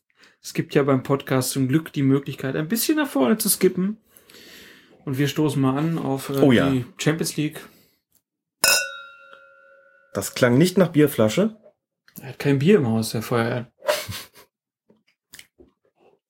Ich trinke, ich trinke nur Champagner und wenn du kommst, auch mal Rotwein. ja, dabei standen ja gar keine rot gekleideten Mannschaften im Finale. Nee, leider nicht. Aber Ach ja. Kommen wir zum Achtelfinale. Rückspiel im Achtelfinale zwischen dem FC Barcelona und Paris Saint-Germain. Die Franzosen hatten das Hinspiel mit sage und schreibe 4 zu 0 gewonnen. Fast niemand glaubt, dass Barca das noch aufholt. Mit der Leitung des Spiels wird dann Dennis Eitekin beauftragt. Zweifellos schon ein Vertrauensbeweis der UEFA für die deutsche Nummer 2 bei der UEFA hinter Felix Brüch. Es wird dann allerdings ein turbulentes Match für den Franken, der seit 2012 in der Champions League pfeift. Und ja, wir haben mal die wichtigsten Szenen herausgepickt. Das war so kurios. Ähm, da haben wir gedacht, da müssen wir jetzt auch nochmal drüber sprechen. Es ist kurz nach dem Seitenwechsel, zweiter Halbzeit, der Pariser Verteidiger Thomas Meunier äh, gerät beim Versuch, einen überraschenden Pass von Andres Iniesta auf Neymar abzufangen, ins Straucheln, verliert das Gleichgewicht und geht im eigenen Strafraum zu Boden. Neymar fällt schließlich über Meuniers Körper. Und der in dieser Position, in dieser Situation gut postierte Eitekin erkennt zunächst auf Weiterspielen, lässt sich dann aber von seinem Strafraumassistenten Benjamin Brandt umstimmen und zeigt auf den Elfmeterpunkt. Richtige Entscheidung oder hätte Eitekin bei seinem ursprünglichen Urteil bleiben sollen? Ich habe die Szene mal in der Leistungsgruppe der Schiedsrichter in Köln gezeigt, um einfach mal zu hören, wie, wie sehen die Jüngeren, die sozusagen die, die, die äh, mit Perspektive ausgestatteten Unparteiischen in Köln das. Da haben sehr viele wer, gesagt. Wer ist denn in der Leistungsgruppe? Das ist die so besonders, förd besonders förderungswürdige junge, junge Schiedsrichter aus dem Fußballkreis Köln.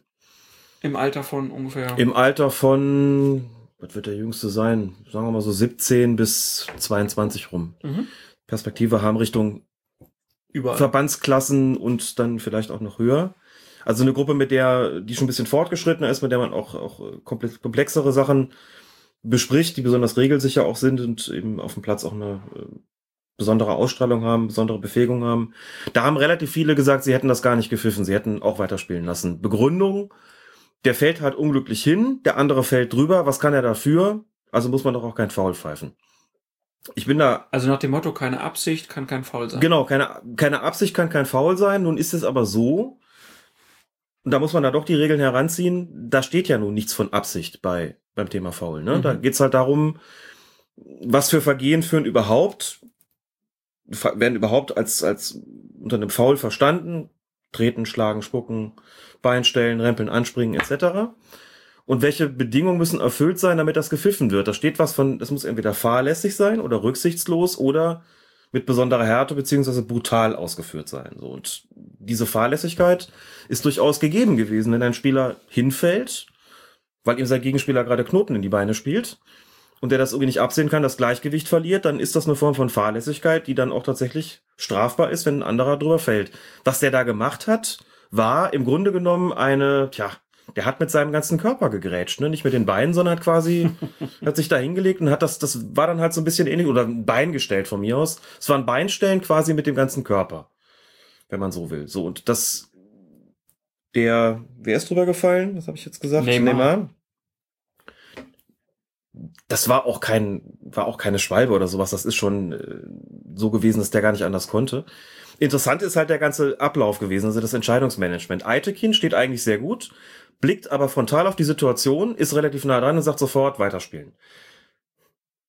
Normalerweise würde man jetzt erwarten, dass ein dann zwar doch, also mit, mit vielen Aufgaben ausgestattetes, aber doch irgendwo nachrangiges, wenn ich das so sagen darf, Teammitglied wie der sogenannte Torrichter, besser Strafraumassistent, Additional Assistant Referee, Der viele Namen, der Mann. da jetzt nicht großartig, und dann heißt auch noch Benjamin Brandt, ne, genau.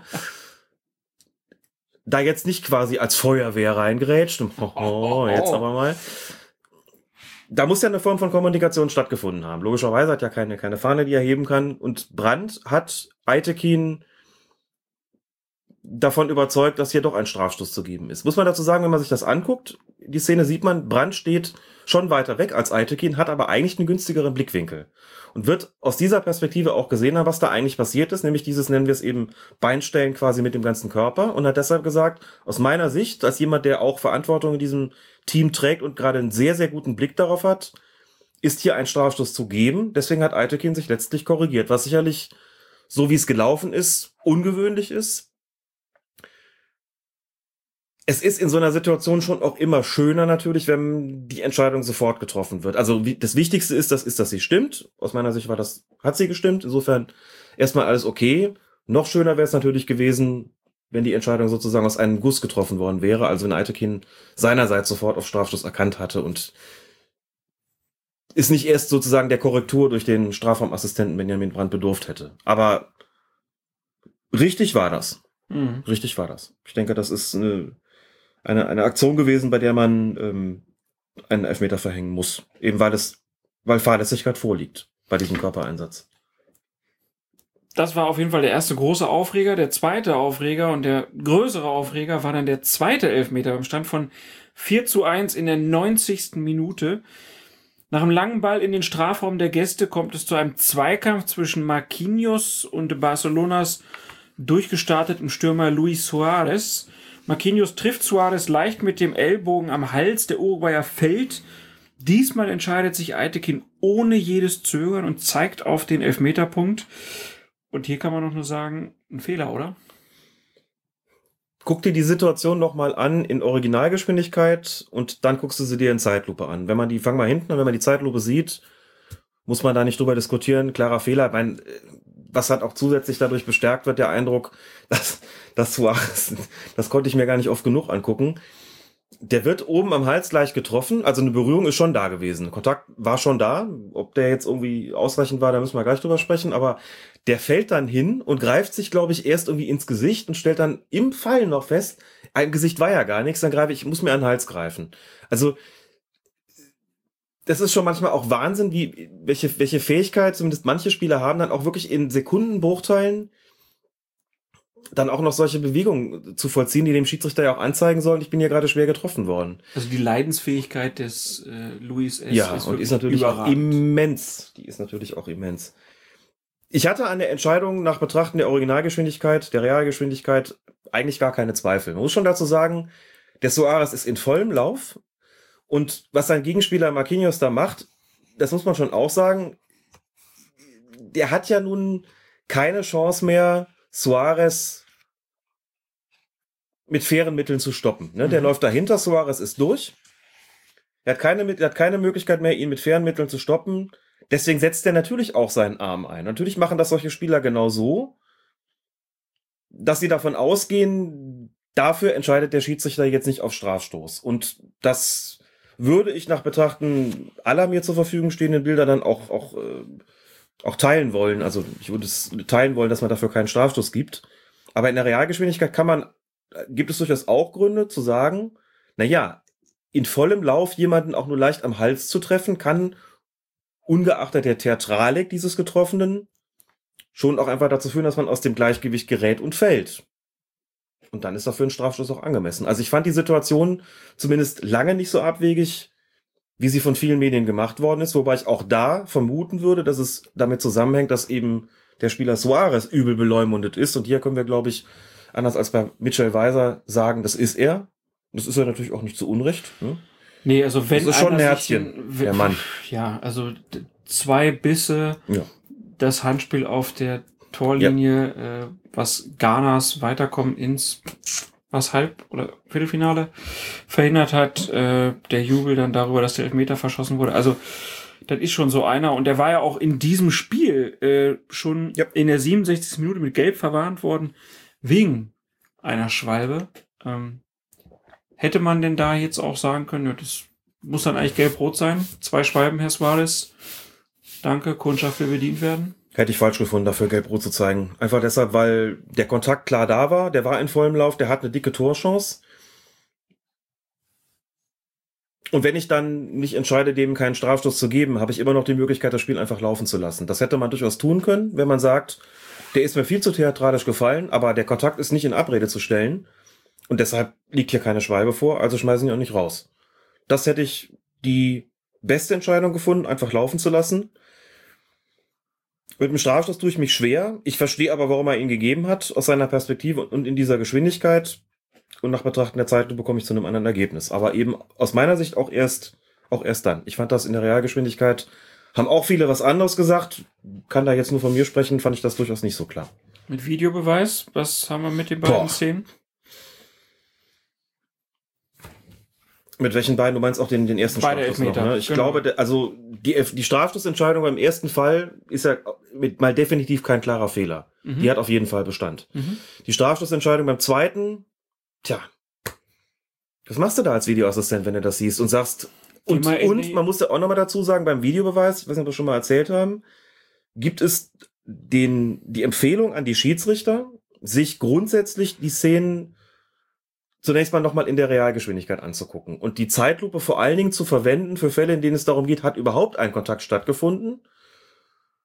Beispielsweise beim Handspiel zwischen, ne, zwischen Hand und Ball logischerweise oder beim Foulspiel ist es da überhaupt zu einem Kontakt gekommen, aber ansonsten, was die Dynamik betrifft, auf die Originalgeschwindigkeit zu setzen, weil die natürlich da realistischer ist.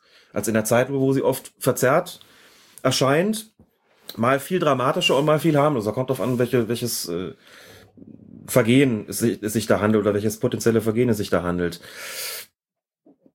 Ist das irgendwie nach den Kriterien, die so angelegt werden, die eigentlich heißen, ein klarer Fehler liegt vor, so will es, äh, so will es die FIFA, wenn nicht nur der Schiedsrichter nach Betrachten der Situation, wenn er sie dann doch mal sähe, sondern auch praktisch alle Spieler auf dem Platz, alle Zuschauer, die Fans beider Lager sich einig wären, hier ist eine Entscheidung getroffen worden, die eindeutig falsch ist.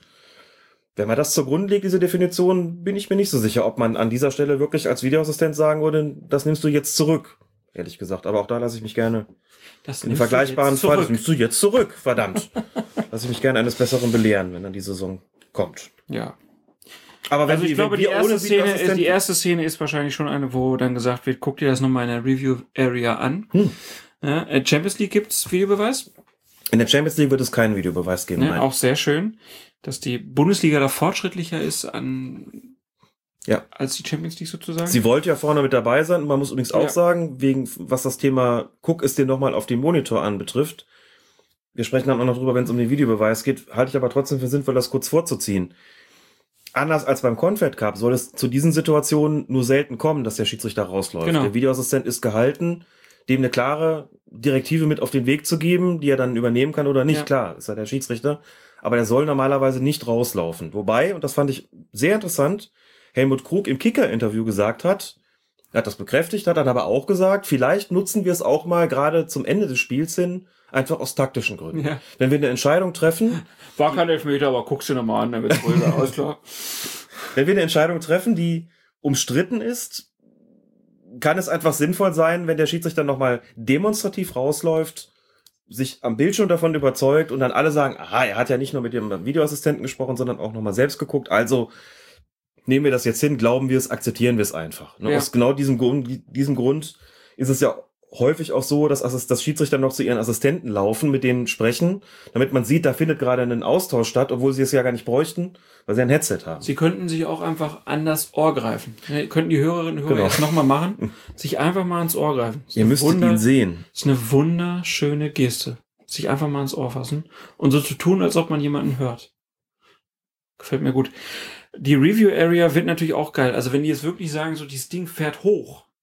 Ne, Ist doch geil, oder? Ja, Die Vorstellung. Aber ich sehe schon, wie dieses Ding halt nur so 20 Zentimeter hochfährt und dann stopp. ja, und dann muss sich Dennis Eitekin auf den Knien ne, mit 2,10 Meter zehn Körpergröße da so hinhocken und dann da auf diesem Bildschirm rumdrücken. Und dann funktioniert der Bildschirm nicht. Dennis Eitekin reißt das Ding Kraft seiner gesamten Energie weil- aus dem Boden. An welchen Film denken wir da? Einer flog über das Kuckucksnest, wo der Oh. Indianer zum Schluss dann dieses Waschbecken rausnimmt und das. So wird das sein. Jetzt wird's traurig. Ja, Ist auch ein aber trauriger er, Film. Er, ja, aber er geht ja dadurch. Ja. Also das, für den Indianer ist es ja dann ein Happy End. Wahrscheinlich sagt man gar nicht Indianer mehr. Ne? Also, egal. Ähm, wir kommen zurück zum Fußball, äh, zurück zum Achtelfinale Barcelona gegen Paris Saint-Germain. Und ähm, wir wollen nicht vergessen, eins positiv hervorzuheben. Der Assistent von Dennis Eitekin, Markus Hecker, der hat beim entscheidenden Treffer zum 6-1 in der fünften und damit auch letzten Minute der Nachspielzeit richtig entschieden, dass sich der Torschütze Sergi Roberto um Haaresbreite eben nicht im Abseits befand. Das war unglaublich schwer zu sehen. Ja. Äh, und klar, hat er ein bisschen Glück gehabt, aber mhm. man kann ja auch nicht immer nur sagen, das muss einer sehen, wenn einer wieder eine Fußspitze im Abseits stand. Hier war alles richtig und dieses Tor war regulär. Aber trotzdem, so ein Abend und das, was da hinten dran passiert ist. Mit dem Namen qualifiziert sich Markus Secker für den Chaos Computer Club und mit seiner, mit seinem Auge qualifiziert er sich für den Assistenten Olymp. Er kann es sich aussuchen. Das muss, wenn das nicht stimmt, fallen alle über dich her. Und da sagt keiner mehr, ja gut, es geht um drei Zentimeter. Da, dagegen kommst du nicht mehr an. Das war fantastisch gesehen. Sicherlich auch mit dem entsprechenden Glück. Und insgesamt ist Dennis Eitekin viel kritisiert worden, weil natürlich Paris Saint-Germain sich auch beklagt hat und gesagt hat, der gibt da zwei Strafstöße, die keine waren. Der hätte uns einen geben müssen, wo einer unserer Spieler auf dem Weg zum Tor ist und wird dann irgendwie von hinten getroffen. Ich habe mir die Szene, glaube ich, 20 Mal angeguckt und kann immer noch nicht klar sehen, ob da wirklich ein Kontakt stattgefunden hat. Und vor allem konnte der Schiedsrichter auch auf dem Platz nicht sehen. Ich habe das Spiel ganz gesehen. Es war eine Flut von sehr schwer zu beurteilenden Situationen dabei. Ein extrem forderndes Spiel, das natürlich einfach auch ein letztlich einen Verlauf angenommen, mit dem, glaube ich, niemand so wirklich gerechnet hat. Und ich glaube, man tut auch Dennis Eitekin nicht unrecht, wenn man sagt, wäre das Hinspiel nicht 4 zu 0 ausgegangen, wäre er vermutlich nicht unbedingt erste Wahl gewesen für so ein Spiel. Aber mhm. das ist natürlich auch dann einfach vollkommen richtig, dass die UEFA dann solchen Schiedsrichtern noch solche Spiele gibt. Und ich fand, er hat es wesentlich besser gemacht, als es in den Medien dann vielfach dargestellt wurde. Er hat natürlich in Situationen, wo er ja, eine Wahl hatte, das eine oder andere Mal so entschieden, dass die Pariser gesagt haben, das war dann in 50-50-Situationen vielleicht dann auch eher gegen uns. Mhm. Man muss aber trotz, trotzdem immer auch schauen, was ist da vertretbar gewesen, was ist vielleicht auch im Sinne des, des Spiels oder was ist richtig gewesen. Und ich fand schon, dass Dennis Eitekin das gut gemacht hat. Immer nur in eine Richtung, Schiri. Immer nur in eine Richtung. Das rufen wir dann auf dem Kreislasseplatz. Schiri. Uns benachteiligt, gefühlt benachteiligt. Ja, war auf jeden Fall schwierige Nummer. Und äh, ja, was meinst du, Dennis Eitekin? Wäre jetzt spannend, mal zu gucken, was, wie die UEFA das bewertet hat. Kann natürlich sein, dass das jetzt so für ihn auf der Ebene so eine Art Karriereknick ist. Äh, das ich denke, ein Spiel von Paris wird er erstmal nicht mehr pfeifen. Nein. das gewiss. Kommen wir zum nächsten Aufreger. Das war dann im Rückspiel des Viertelfinals. Real Madrid spielte gegen den deutschen Meister FC Bayern München und die Bayern, die hatten das Hinspiel schon mit 1 zu 2 verloren. Und auch in der zweiten Partie haben sie dann die kürzeren gezogen, nämlich mit 2 zu 4 nach Verlängerung allerdings. Und sie hatten auch einen Schuldigen, der hieß Viktor Kassai. Der Mann kommt aus Ungarn und der Vorstandsvorsitzende der Bayern, Karl-Heinz Rummenigge, der witterte sogar Betrug. Wir hören mal rein. Ich glaube, es war seine Rede bei diesem Bankett, wo die Jungs dann im Trainingsanzug sitzen und sich denken, was redet der Alte da? ähm, da hat er das, glaube ich, gesagt, ne? Da hat er das gesagt, genau. Die Soundqualität ist nicht besonders gut, weil. Ja, aber müssen wir hören. Der O-Ton das passt einfach, dazu. Das es, passt ist, dazu. es ist der O-Ton des der Saison. Karl-Heinz Rummenigge. Wenn man das ganze Spiel sich heute anschaut, dann frage ich mich ein bisschen, was machen eigentlich diese Verbände? Wir haben da sechs Schiedsrichter auf dem Platz, sechs Schiedsrichter. Wir haben eine gelb-rote Karte, die, kein, kein, die nicht mal Foul war. Wir haben zwei Tore zum 2-2, 3-2, die im Abseits waren, und zwar im klaren Abseits. Wir haben einen Abseitspfiff von Robert Lewandowski, der alleine aufs Tor zog. Und ich muss sagen, ich habe heute zum ersten Mal so etwas wie wahnsinnige Wut in mir. Wut, weil wir beschissen worden sind. Wir sind beschissen worden heute Abend. Im wahrsten Sinne des Wortes.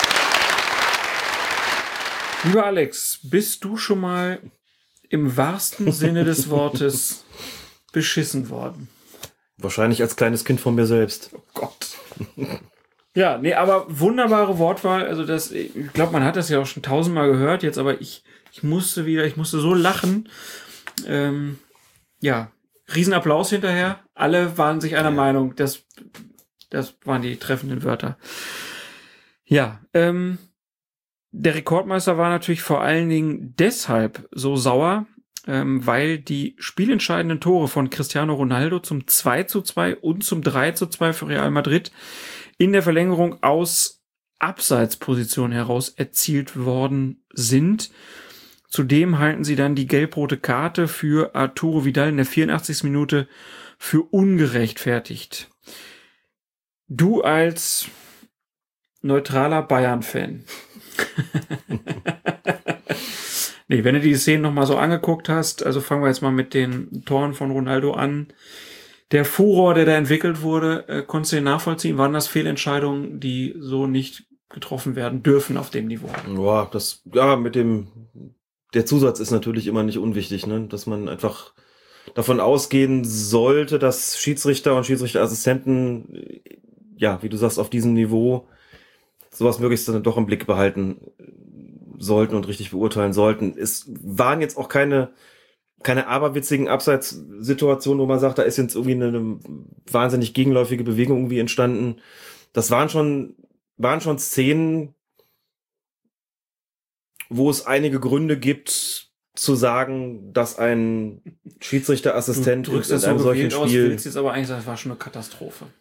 das, das darf man schon auch mal erkennen, sagen wir so. War schon, war schon ein bisschen, war schon ein bisschen ärgerlich, muss man sagen. Der alte Diplomat. Schon knapp, klar, welche Situationen sind da nicht knapp? Man braucht auch ein bisschen Glück als Assistent, haben wir schon gesagt, wie eben bei Markus Hecker.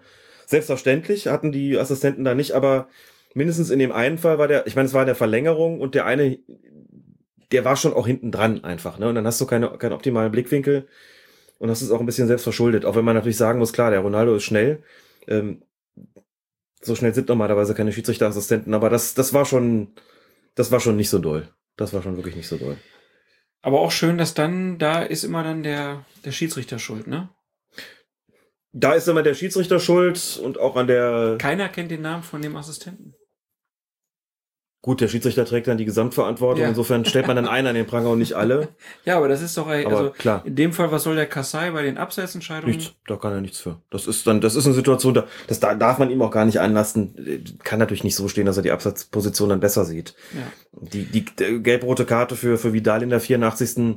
Der hatte sich vorher schon dreimal Ja. qualifiziert. Das ist halt der Punkt. Situativ war die falsch. Ich habe mich am, am, am Fernsehschirm überhaupt nicht drüber echauffiert, weil ich mir gedacht habe, ja, jetzt geht er. Ja. Ähm, hätte längst unten sein müssen. Das war ähm, genau das Ding. Man hat immer gedacht, so, da hat er die Möglichkeit mehrfach verpasst. Ja. Und dann hat er sich gedacht, beim nächsten Mal fliegt er und dann ist er geflogen und da konnte man sagen, na gut, das war's jetzt nicht. Dass Arturo Vital in dem Spiel eine gelb-rote Karte sich erarbeitet hatte, ähm, ich glaube, da gibt's keine zwei Meinungen, aber das war Nee. natürlich, für diesen Moment war das natürlich äh, sehr schwierig. Man muss auf der anderen Seite ja auch sagen, dass die Bayern von Kasais Fehlern profitiert haben. So zum Beispiel bei ihrem Tor zur 2-1-Führung. Weiter Ball in den Strafraum von Real. Thomas Müller will den Ball zu Lewandowski weiterleiten, doch Sergio Ramos, der spritzt dazwischen und schiebt die Kugel unglücklich ins eigene Gehäuse. Lewandowski hat den Spanier dabei allerdings aus Abseitsposition angegriffen und so unter Druck gesetzt, dass dem halt dieser Fauxpas da passiert ist. Eine strafbare Beeinflussung des Gegners, weil dieser ja in seinen Möglichkeiten, den Ball zu spielen, beeinträchtigt wird. Ähm, also Ramos Eigentor, ich glaube, da gibt es auch keine zwei, Eigen, zwei äh, Meinungen. Das hätte annulliert werden sollen. Das war allerdings tatsächlich schwerer zu sehen, weil wesentlich knapper als Ja, die ja. andere Situation und natürlich auch nochmal eine ganz andere Nummer, dass du dann einen Eigentorschützen hast, der von dem im Abseits stehenden Spieler unter Druck gesetzt wird, ist insgesamt schon nochmal schwerer zu erkennen. Ja. Trotzdem muss man sagen, wenn wir schon dabei sind, hier Fehler aufzurechnen und gegeneinander abzuwägen, muss man sagen, dann ist die Entscheidung auch falsch gewesen. Auch der Strafschuss für Bayern war für mich nicht unbedingt einer, faul an Robben, der Marke völlig unstrittig. Mhm. Den kann man geben, den muss man aber nicht geben. Okay, das, wie gesagt, ist nicht unbedingt eine falsche Entscheidung gewesen. Also, wenn man beschissen wird, im wahrsten Sinne des Wortes, dann sollte man, glaube ich, ein paar Argumente mehr haben als Karl-Heinz Rummenigge. Gut, das äh, passiert dann so in der Emotion Das- nach dem Spiel. Ja, aber das Schlimme ist doch, dass das genauso wie bei Freddy Bobic einfach Ja. Politik ist. Die haben es Natürlich. wieder nicht geschafft, ins Finale zu kommen. Ja. Und dann wird halt einfach ein Schuldiger gesucht für diese ganze Misere.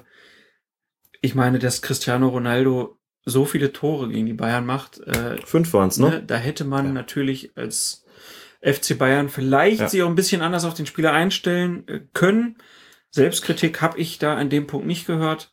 Und dann wird das, ne, ich habe jetzt gesagt, bei Bobic, bei äh, Rummenigge wird dann einfach da blind auf den Schiedsrichter geledert und Hm. das, ja, das ist mir, ich finde so billig. Ich finde es vor allen Dingen vollkommen ein Humbug, wenn man Hin- und Rückspiel zusammennimmt und das, das, darum geht es dann letztlich schon auch, den Schiedsrichter oder die Schiedsrichter, Hinspiel war ja nicht das Thema, dafür verantwortlich zu machen, dass man da ausgeschieden ist. Ist man nicht. In Nee. beiden Spielen war Real für mich klar überlegen, dass das überhaupt zur Verlängerung gekommen ist, fand ich schon erstaunlich, denn ähm, durchaus über, überraschend, dass Bayern da 2 zu 1 geführt hat. Wie gesagt, auch durchaus dank der tatkräftigen Mithilfe durch den Schiedsrichter. Vidal hätte früher vom Platz fliegen müssen. Casimiro auch, ist korrekt, stimmt. Hat Real dann auch davon profitiert. Insgesamt über die 120 Minuten sicherlich mehr von Kassais Fehlern profitiert als die Bayern. Aber wenn man, und das ist dann schon auch entscheidend, als Bayern München ehrlich zu sich ist, sollte man sagen, am Schiedsrichter hat es nicht gelegen, dass sie ausgeschieden sind. Selbst wenn er beim 3 zu 2 und 4 zu 2 äh, für Real, nee, 2 zu 2 und 3 zu 2 für Real einen Absatz von Ronaldo, jeweils übersehen hatte. Daran hat es nicht gelegen. Das äh, war insgesamt dann schon auch einfach ein verdientes Weiterkommen. Und so einfach sollte man sich das nicht machen. Genau. Und Vidal hätte schon in der 48. Minute, also sehr früh im Spiel gelb-rot sehen können. Hat er nicht bekommen. Also die Benachteiligung, ähm, die war nicht so groß, wie das hinterher behauptet wurde. Dann schließlich noch das Finale wollen wir besprechen zwischen Juventus Turin und Real Madrid. Und nach zehn Jahren war dann mal wieder ein deutscher Unparteiischer dabei, nämlich Felix Brüch. Und das wollte ich vorhin schon mal erwähnen. Äh, Brüch hat in der Bundesliga ein paar schwache Auftritte äh, auch dabei gehabt. Da hat man wieder gesehen, das spielt bei der UEFA einfach Nein. keine Rolle. Auch zu Recht nicht. Ich meine, dass die, die gucken sicherlich auch, wie die Schiedsrichter im nationalen Bereich pfeifen. Aber genauso wie bei Mark Klettenberg ein Jahr zuvor, hat es bei Felix Brüch keine Rolle gespielt, wie er in der Bundesliga gepfiffen hat. Der hätte auch super pfeifen können. Wenn du da in der Champions League ein, zwei schwache Spiele machst, dann kriegst du das Finale trotzdem nicht. Da können alle sagen, ja, super Bundesliga-Schiedsrichter, hat doch alles ganz toll gemacht. Guck mal hier, dieses und jenes Spiel da vorzüglich im Griff gehabt.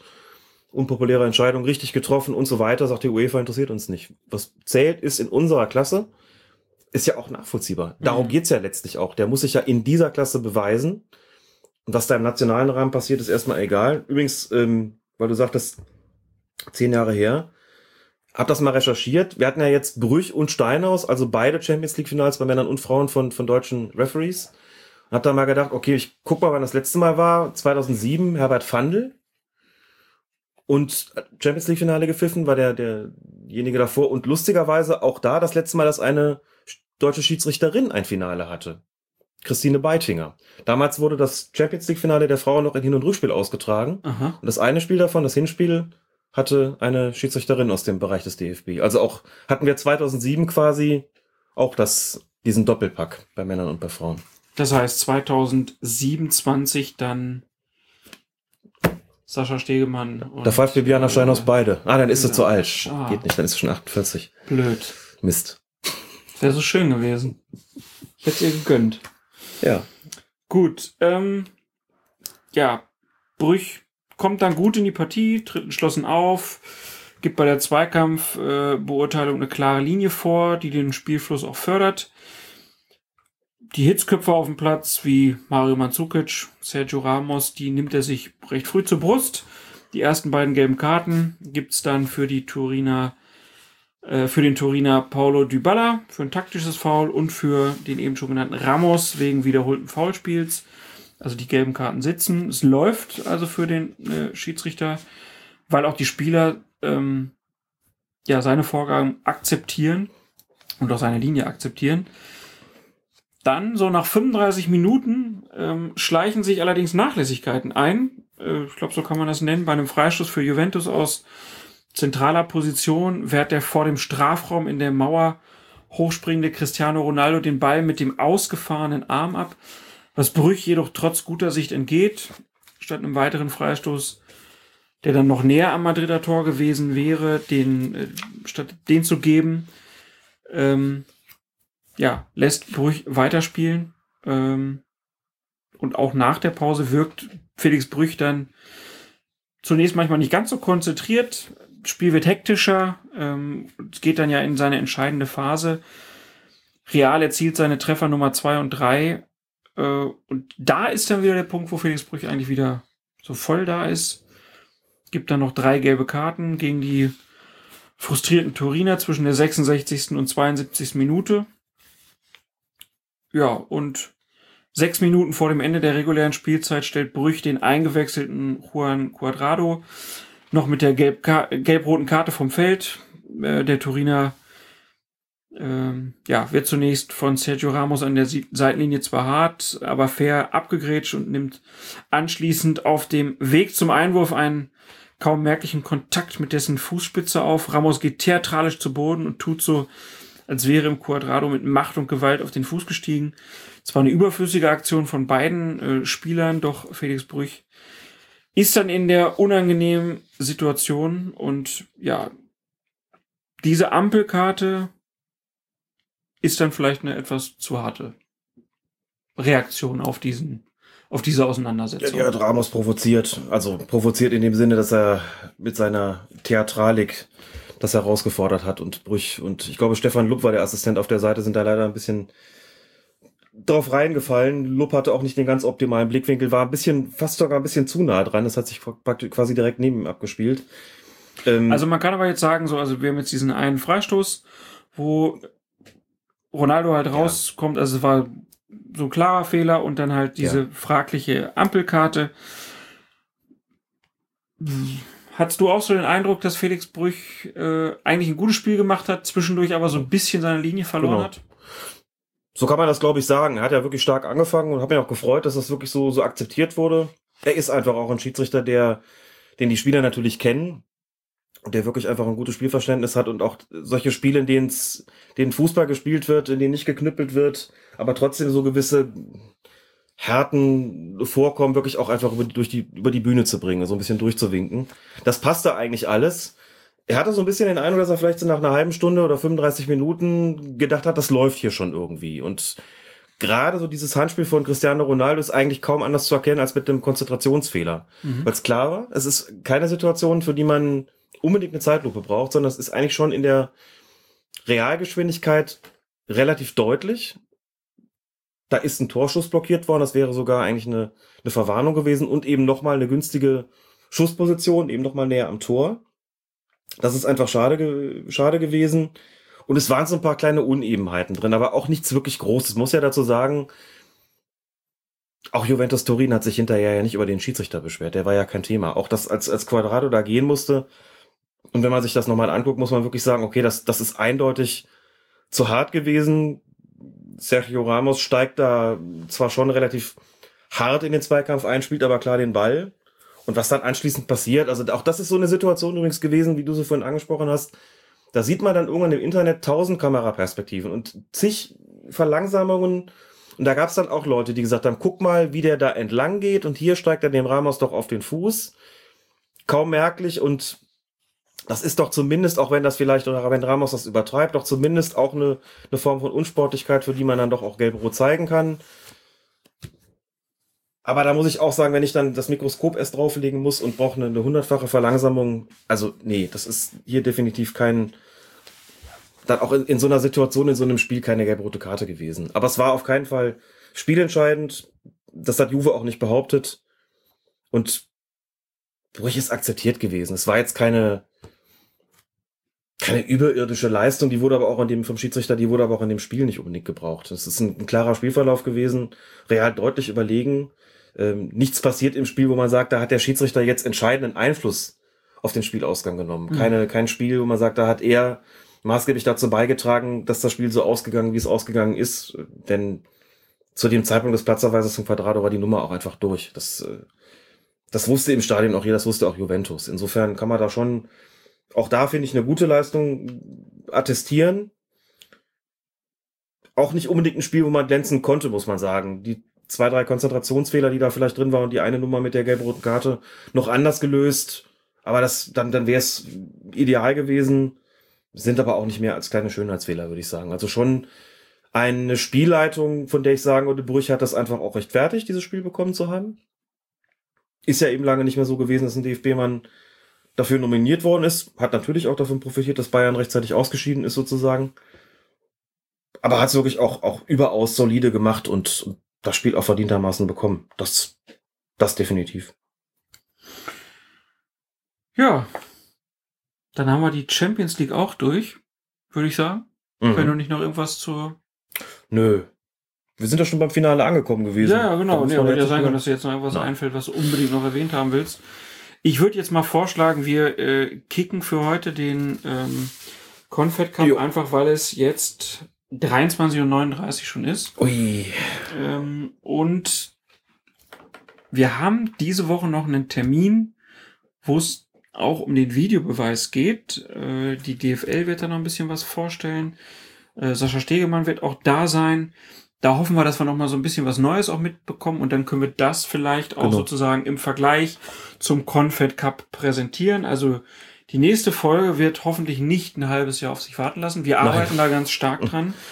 Ähm, auch weil ich jetzt einfach bisschen übersichtlichere Arbeitszeiten habe, mir das jetzt wieder besser ähm, ja einteilen kann, sollte das jetzt hoffentlich wieder öfter klappen.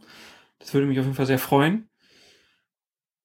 Ich würde aber gerne noch über eine Sache sprechen, das fand ich ganz cool. Du warst eingeladen am Gymnasium in Lerchenfeld. Wo ist das Gymnasium Lerchenfeld? Hamburg. Hamburg. Da wurdest du von unserem Hörer Sascha Lafon, das? Lafon, äh, von dem wurdest du eingeladen und warst dann am Nachmittag des 12. Mai in Hamburg, in Lerchenfeld. Heißt das Lerchenfeld? Lerchenfeld. Äh, der Stadtteil ist Lerchenfeld und das Gymnasium Siehst du. ist gleichen Namens, Also- ganz genau, ja. Äh, genau, also Sascha Lafon ist als Lehrer an der Schule tätig und der hat dich eingeladen zu einem Schiedsrichter-Workshop. 14 Schüler haben teilgenommen. Ich weiß nicht, wie oft warst du schon an Schulen? An Schulen war es jetzt, glaube ich, das zweite oder dritte Mal. Ich habe mal in Bonn einen Schiedsrichterlehrgang mitgegeben im Rahmen einer Projektwoche. Da hat Mhm. die Schule, glaube ich, während der ganzen Projektwoche so eine Schiedsrichterausbildung gemacht und habe ich dann auch referiert. Aber so ein Workshop an der Schule, der jetzt sozusagen außerhalb auch einer offiziellen Schiedsrichterausbildung ist, für die entsprechenden Schüler, habe ich, glaube ich, noch überhaupt nicht gemacht. Und das fand ich eine total reizvolle Idee. Er sagte halt, er hört den Podcast, er bekommt das mit, was wir tun. Und hat sich das einfach gewünscht, dass man mal einfach mal so als Freizeitangebot für die, für die Schüler das unterbreitet. Also es ist vollkommen klar gewesen, natürlich, ich habe da ja auch nicht gestanden als jemand, der, ähm, also da ich ja aus dem Fußballkreis Köln komme, kann es ja ohnehin nichts Offizielles sein, wenn ich da was in Hamburg mache. Die haben jetzt davon zunächst mal eine Teilnahmebescheinigung, sind aber jetzt deswegen keine Schiedsrichter. Aber was im, im günstigen Fall passieren könnte, ist, dass der ein oder andere da von den Teilnehmern sagt, das hat mir Spaß gemacht und ich glaube, ich will es wirklich mal versuchen, Schiedsrichter zu werden. Insofern hat äh, Sascha Lafon dann auch dafür gesorgt, dass sie die entsprechenden Kontaktdaten bekommen haben ähm, vom, von dem Zuständigen in, in Hamburg, an den sie sich wenden können, wenn sie denn eine reguläre Ausbildung zum Schiedsrichter machen wollen. Es war an einem Freitagnachmittag, da kann man ja auch schon mal sagen, wir haben jetzt Wochenende und kümmern uns jetzt nicht mehr um irgendwelche einen Regelkram oder sowas. Dann saßen da 14 Schüler im Alter von, was mag es gewesen sein, 13 würde ich sagen, bis 17. Haben sich ein paar Stunden meine, meine Regelkunde angehört, wobei ich das schon so gemacht habe, dass es interaktiv war. Also ich stelle mich Mhm. da ja nicht irgendwie stundenlang hin und, und laber den da irgendwie einen ans Ohr, sondern es geht ja auch darum, schon darüber zu sprechen, warum lohnt es sich überhaupt Schiedsrichter zu werden. Es lohnt, es geht dann darum, vielleicht besondere Regeln rauszupicken, die besonders wichtig sind, besonders ähm, besprechenswert sind vielleicht. Hab mir da Gedanken drüber gemacht, was kann man denn da aussuchen. Hab natürlich Videoszenen mitgebracht mit den mit den Schülern dann auch das durchgegangen. Sie hatten, haben eine gelbe und rote Karte bekommen. Jeder von ihnen konnten dann auch in den entsprechenden Szenen, wenn es zum Beispiel um das Thema Notbremse ging, sagen, wer ist für gelb, wer ist für rot, konnten sie dann die Karte in die Höhe halten. Also man hat auch dieses haptische Element dann, äh, hab ich, hatte ich dann eingebaut. Und zum Schluss gab es dann noch ein Spiel untereinander auf dem Kleinfeld. Da waren keine Linien, da haben wir so ein bisschen improvisiert und dann hat sich einer bereit gefunden, der dann schon mal, auch der auch eine Pfeife bekam. Gelbe und rote Karten hat er ja, wie gesagt, schon gehabt und der dann dieses Spiel der beiden gegeneinander pfeifen sollte. Lustigerweise haben sich die, die Jungs, ohne dass ich in irgendeiner Form darauf hingewirkt hätte, auch ein bisschen was ausgedacht. Es gab zum Beispiel einen, der dann einfach, äh, ich glaube beim Stand von 1 oder 2 für seine Mannschaft den Ball auf der Linie gestoppt hat und hat ihn mit dem Kopf, oder hat so getan, als ob er mit dem Kopf über die Linie schubsen würde. Das kam vorher zur Sprache in dem, Mhm. in, in dem Kursus. Das war auch klar, dafür, dafür muss es eine gelbe Karte geben, wenn er das macht. Ähm, er hat es aber sehr geschickt gemacht. Es war nicht ganz klar, war er wirklich noch im Kopf dran oder nicht. Wie ist der, weil er letztlich im Tor gelandet. Der Schiedsrichter hat ihm dann, äh, der hatte schon gelb, hat ihm dann gelb-rot gezeigt. Oh. Oh, gelb-rote Karte auch noch, genau. Videobeweis wäre So. dann, aber ja, wegen Tor, ne? Der Spieler sagt, ich war doch gar nicht mit dem Kopf dran. Und der Schiedsrichter macht das einzige Richtige, sagt, so hab ich das aber gesehen. Ja. Und ich stand draußen und dachte, ja, wunderbar, genau. und hat er gelb-rot gezeigt. Wir dachten, naja, vielleicht ein bisschen streng, sagt, ach komm, bleib drauf. Dann hat er, glaube ich, irgendwo noch den Ball weggeschlagen, aber bekam er dann endgültig rot.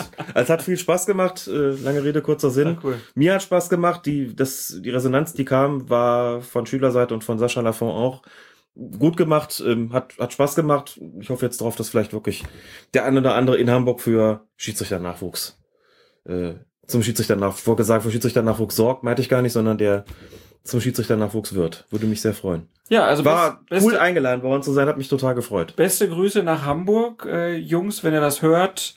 Ähm, dann meldet euch doch mal zum Schiedsrichterkurs und nehmt eure Mitschülerinnen am besten einfach mit. Und ähm, es gibt zu diesem Workshop auch ein Interview mit Alex in der Du bist so gut, ich stehe gerade auf und hol's und du äh, weißt, werden wir natürlich alles. äh, verlinken. Da hat Alex sich auch nochmal ausführlich über mehrere Seiten zu Schiedsrichterthemen geäußert. Ähm, Durchblick heißt die Zeitung. Das Ja. Interview wurde von Sascha Lafont gemacht und einem Schüler aus der achten Klasse. sehr gut. Also auf jeden Fall auch eine sehr gut gemachte Schülerzeitung. Viele Grüße nach Hamburg. Äh, besten Dank für die Einladung. Und ich glaube, wenn sich nochmal wer melden würde mit sowas, äh, wenn du Zeit hast, hast du Lust dazu, ne? Ja, Wunderbar. jederzeit. Äh, wer jetzt nach diesem Podcast sich denkt, boah, ich könnte die Jungs, äh, ich könnte mir das noch mal was anhören, dem sei noch mal unsere Veranstaltung. Der Schiedsrichter im Sportrecht vom 16. November des vergangenen Jahres ans Herz gelegt. Das Ganze gibt's bei YouTube. Ähm, da war ja der Sportrechtler Jan F. Ort, äh, Schiedsrichter Sascha Stegemann, der ja auch so eine juristische Karriere, ähm, eine universitäre juristische Karriere schon hat er die hinter sich oder ist er noch drin? Ich weiß es gar nicht genau. Hat er, glaube ich, hinter sich. Aber er hat eine juristische Aus Ausbildung zumindest. Genau, ja. also sein Vortrag, den er da hält, der ist nicht nur rein regelkundlich, sondern da ist auch schon juristisches Fachwissen, wo du ja ein bisschen die Segel streifen musstest. ja, das war das Deine war Herangehensweise war eine andere. Jan Ort war derjenige, der quasi den ausschließlich juristischen Blickwinkel hatte und da ging es auch darum, dass er für die Juristen gesprochen hat. Sascha Stegemann hat es quasi gemischt und hat ähm, an einem Fallbeispiel auch so gesprochen, dass es sowohl Juristen als auch Nicht-Juristen verstehen konnten. konnten. Das äh, war schon, also da habe ich auch einiges mitgenommen ähm, von dem, was er gesagt hat. Bei Jan habe ich zugehört und dachte so, boah, das ist schon, äh, da habe ich halt gemerkt, dass ich natürlich kein Jurist bin und mein Part war dann tatsächlich natürlich eher für die Schiedsrichter. Also ihr könnt euch das angucken und das Niveau sinkt immer weiter. Und Verschämtheit. Nein, das ist auf jeden Fall ganz interessant. Ich war leider an dem Tag krank, aber Ja. äh, ich habe es mir angeguckt und fand das sehr ähm, spannend, auch das halt das Ganze mal in diesem größeren Kontext nochmal zu sehen. Also das, was wir hier machen, ist ja sozusagen, wir bewegen uns so in diesem rein äh, Regelbereich, aber es gibt natürlich noch einen übergeordneten Bereich, auf den sich dann auch wieder bestimmte Institutionen, Vereine und so weiter beziehen können. Und das ist nicht so ganz einfach. Also das sei hier auch nochmal äh, empfohlen. Ja, und wer uns mal treffen will, der kann das am kommenden Wochenende in München beim TK Schland. So heißt diese Veranstaltung, eine Veranstaltung von Fußballinteressierten Twitterati. Ähm, ist eigentlich immer ganz lustig und am Samstag machst du da auch was. Genau, am Samstag, also zum einen wollte ich beim, beim Fußballturnier wieder pfeifen. Oh.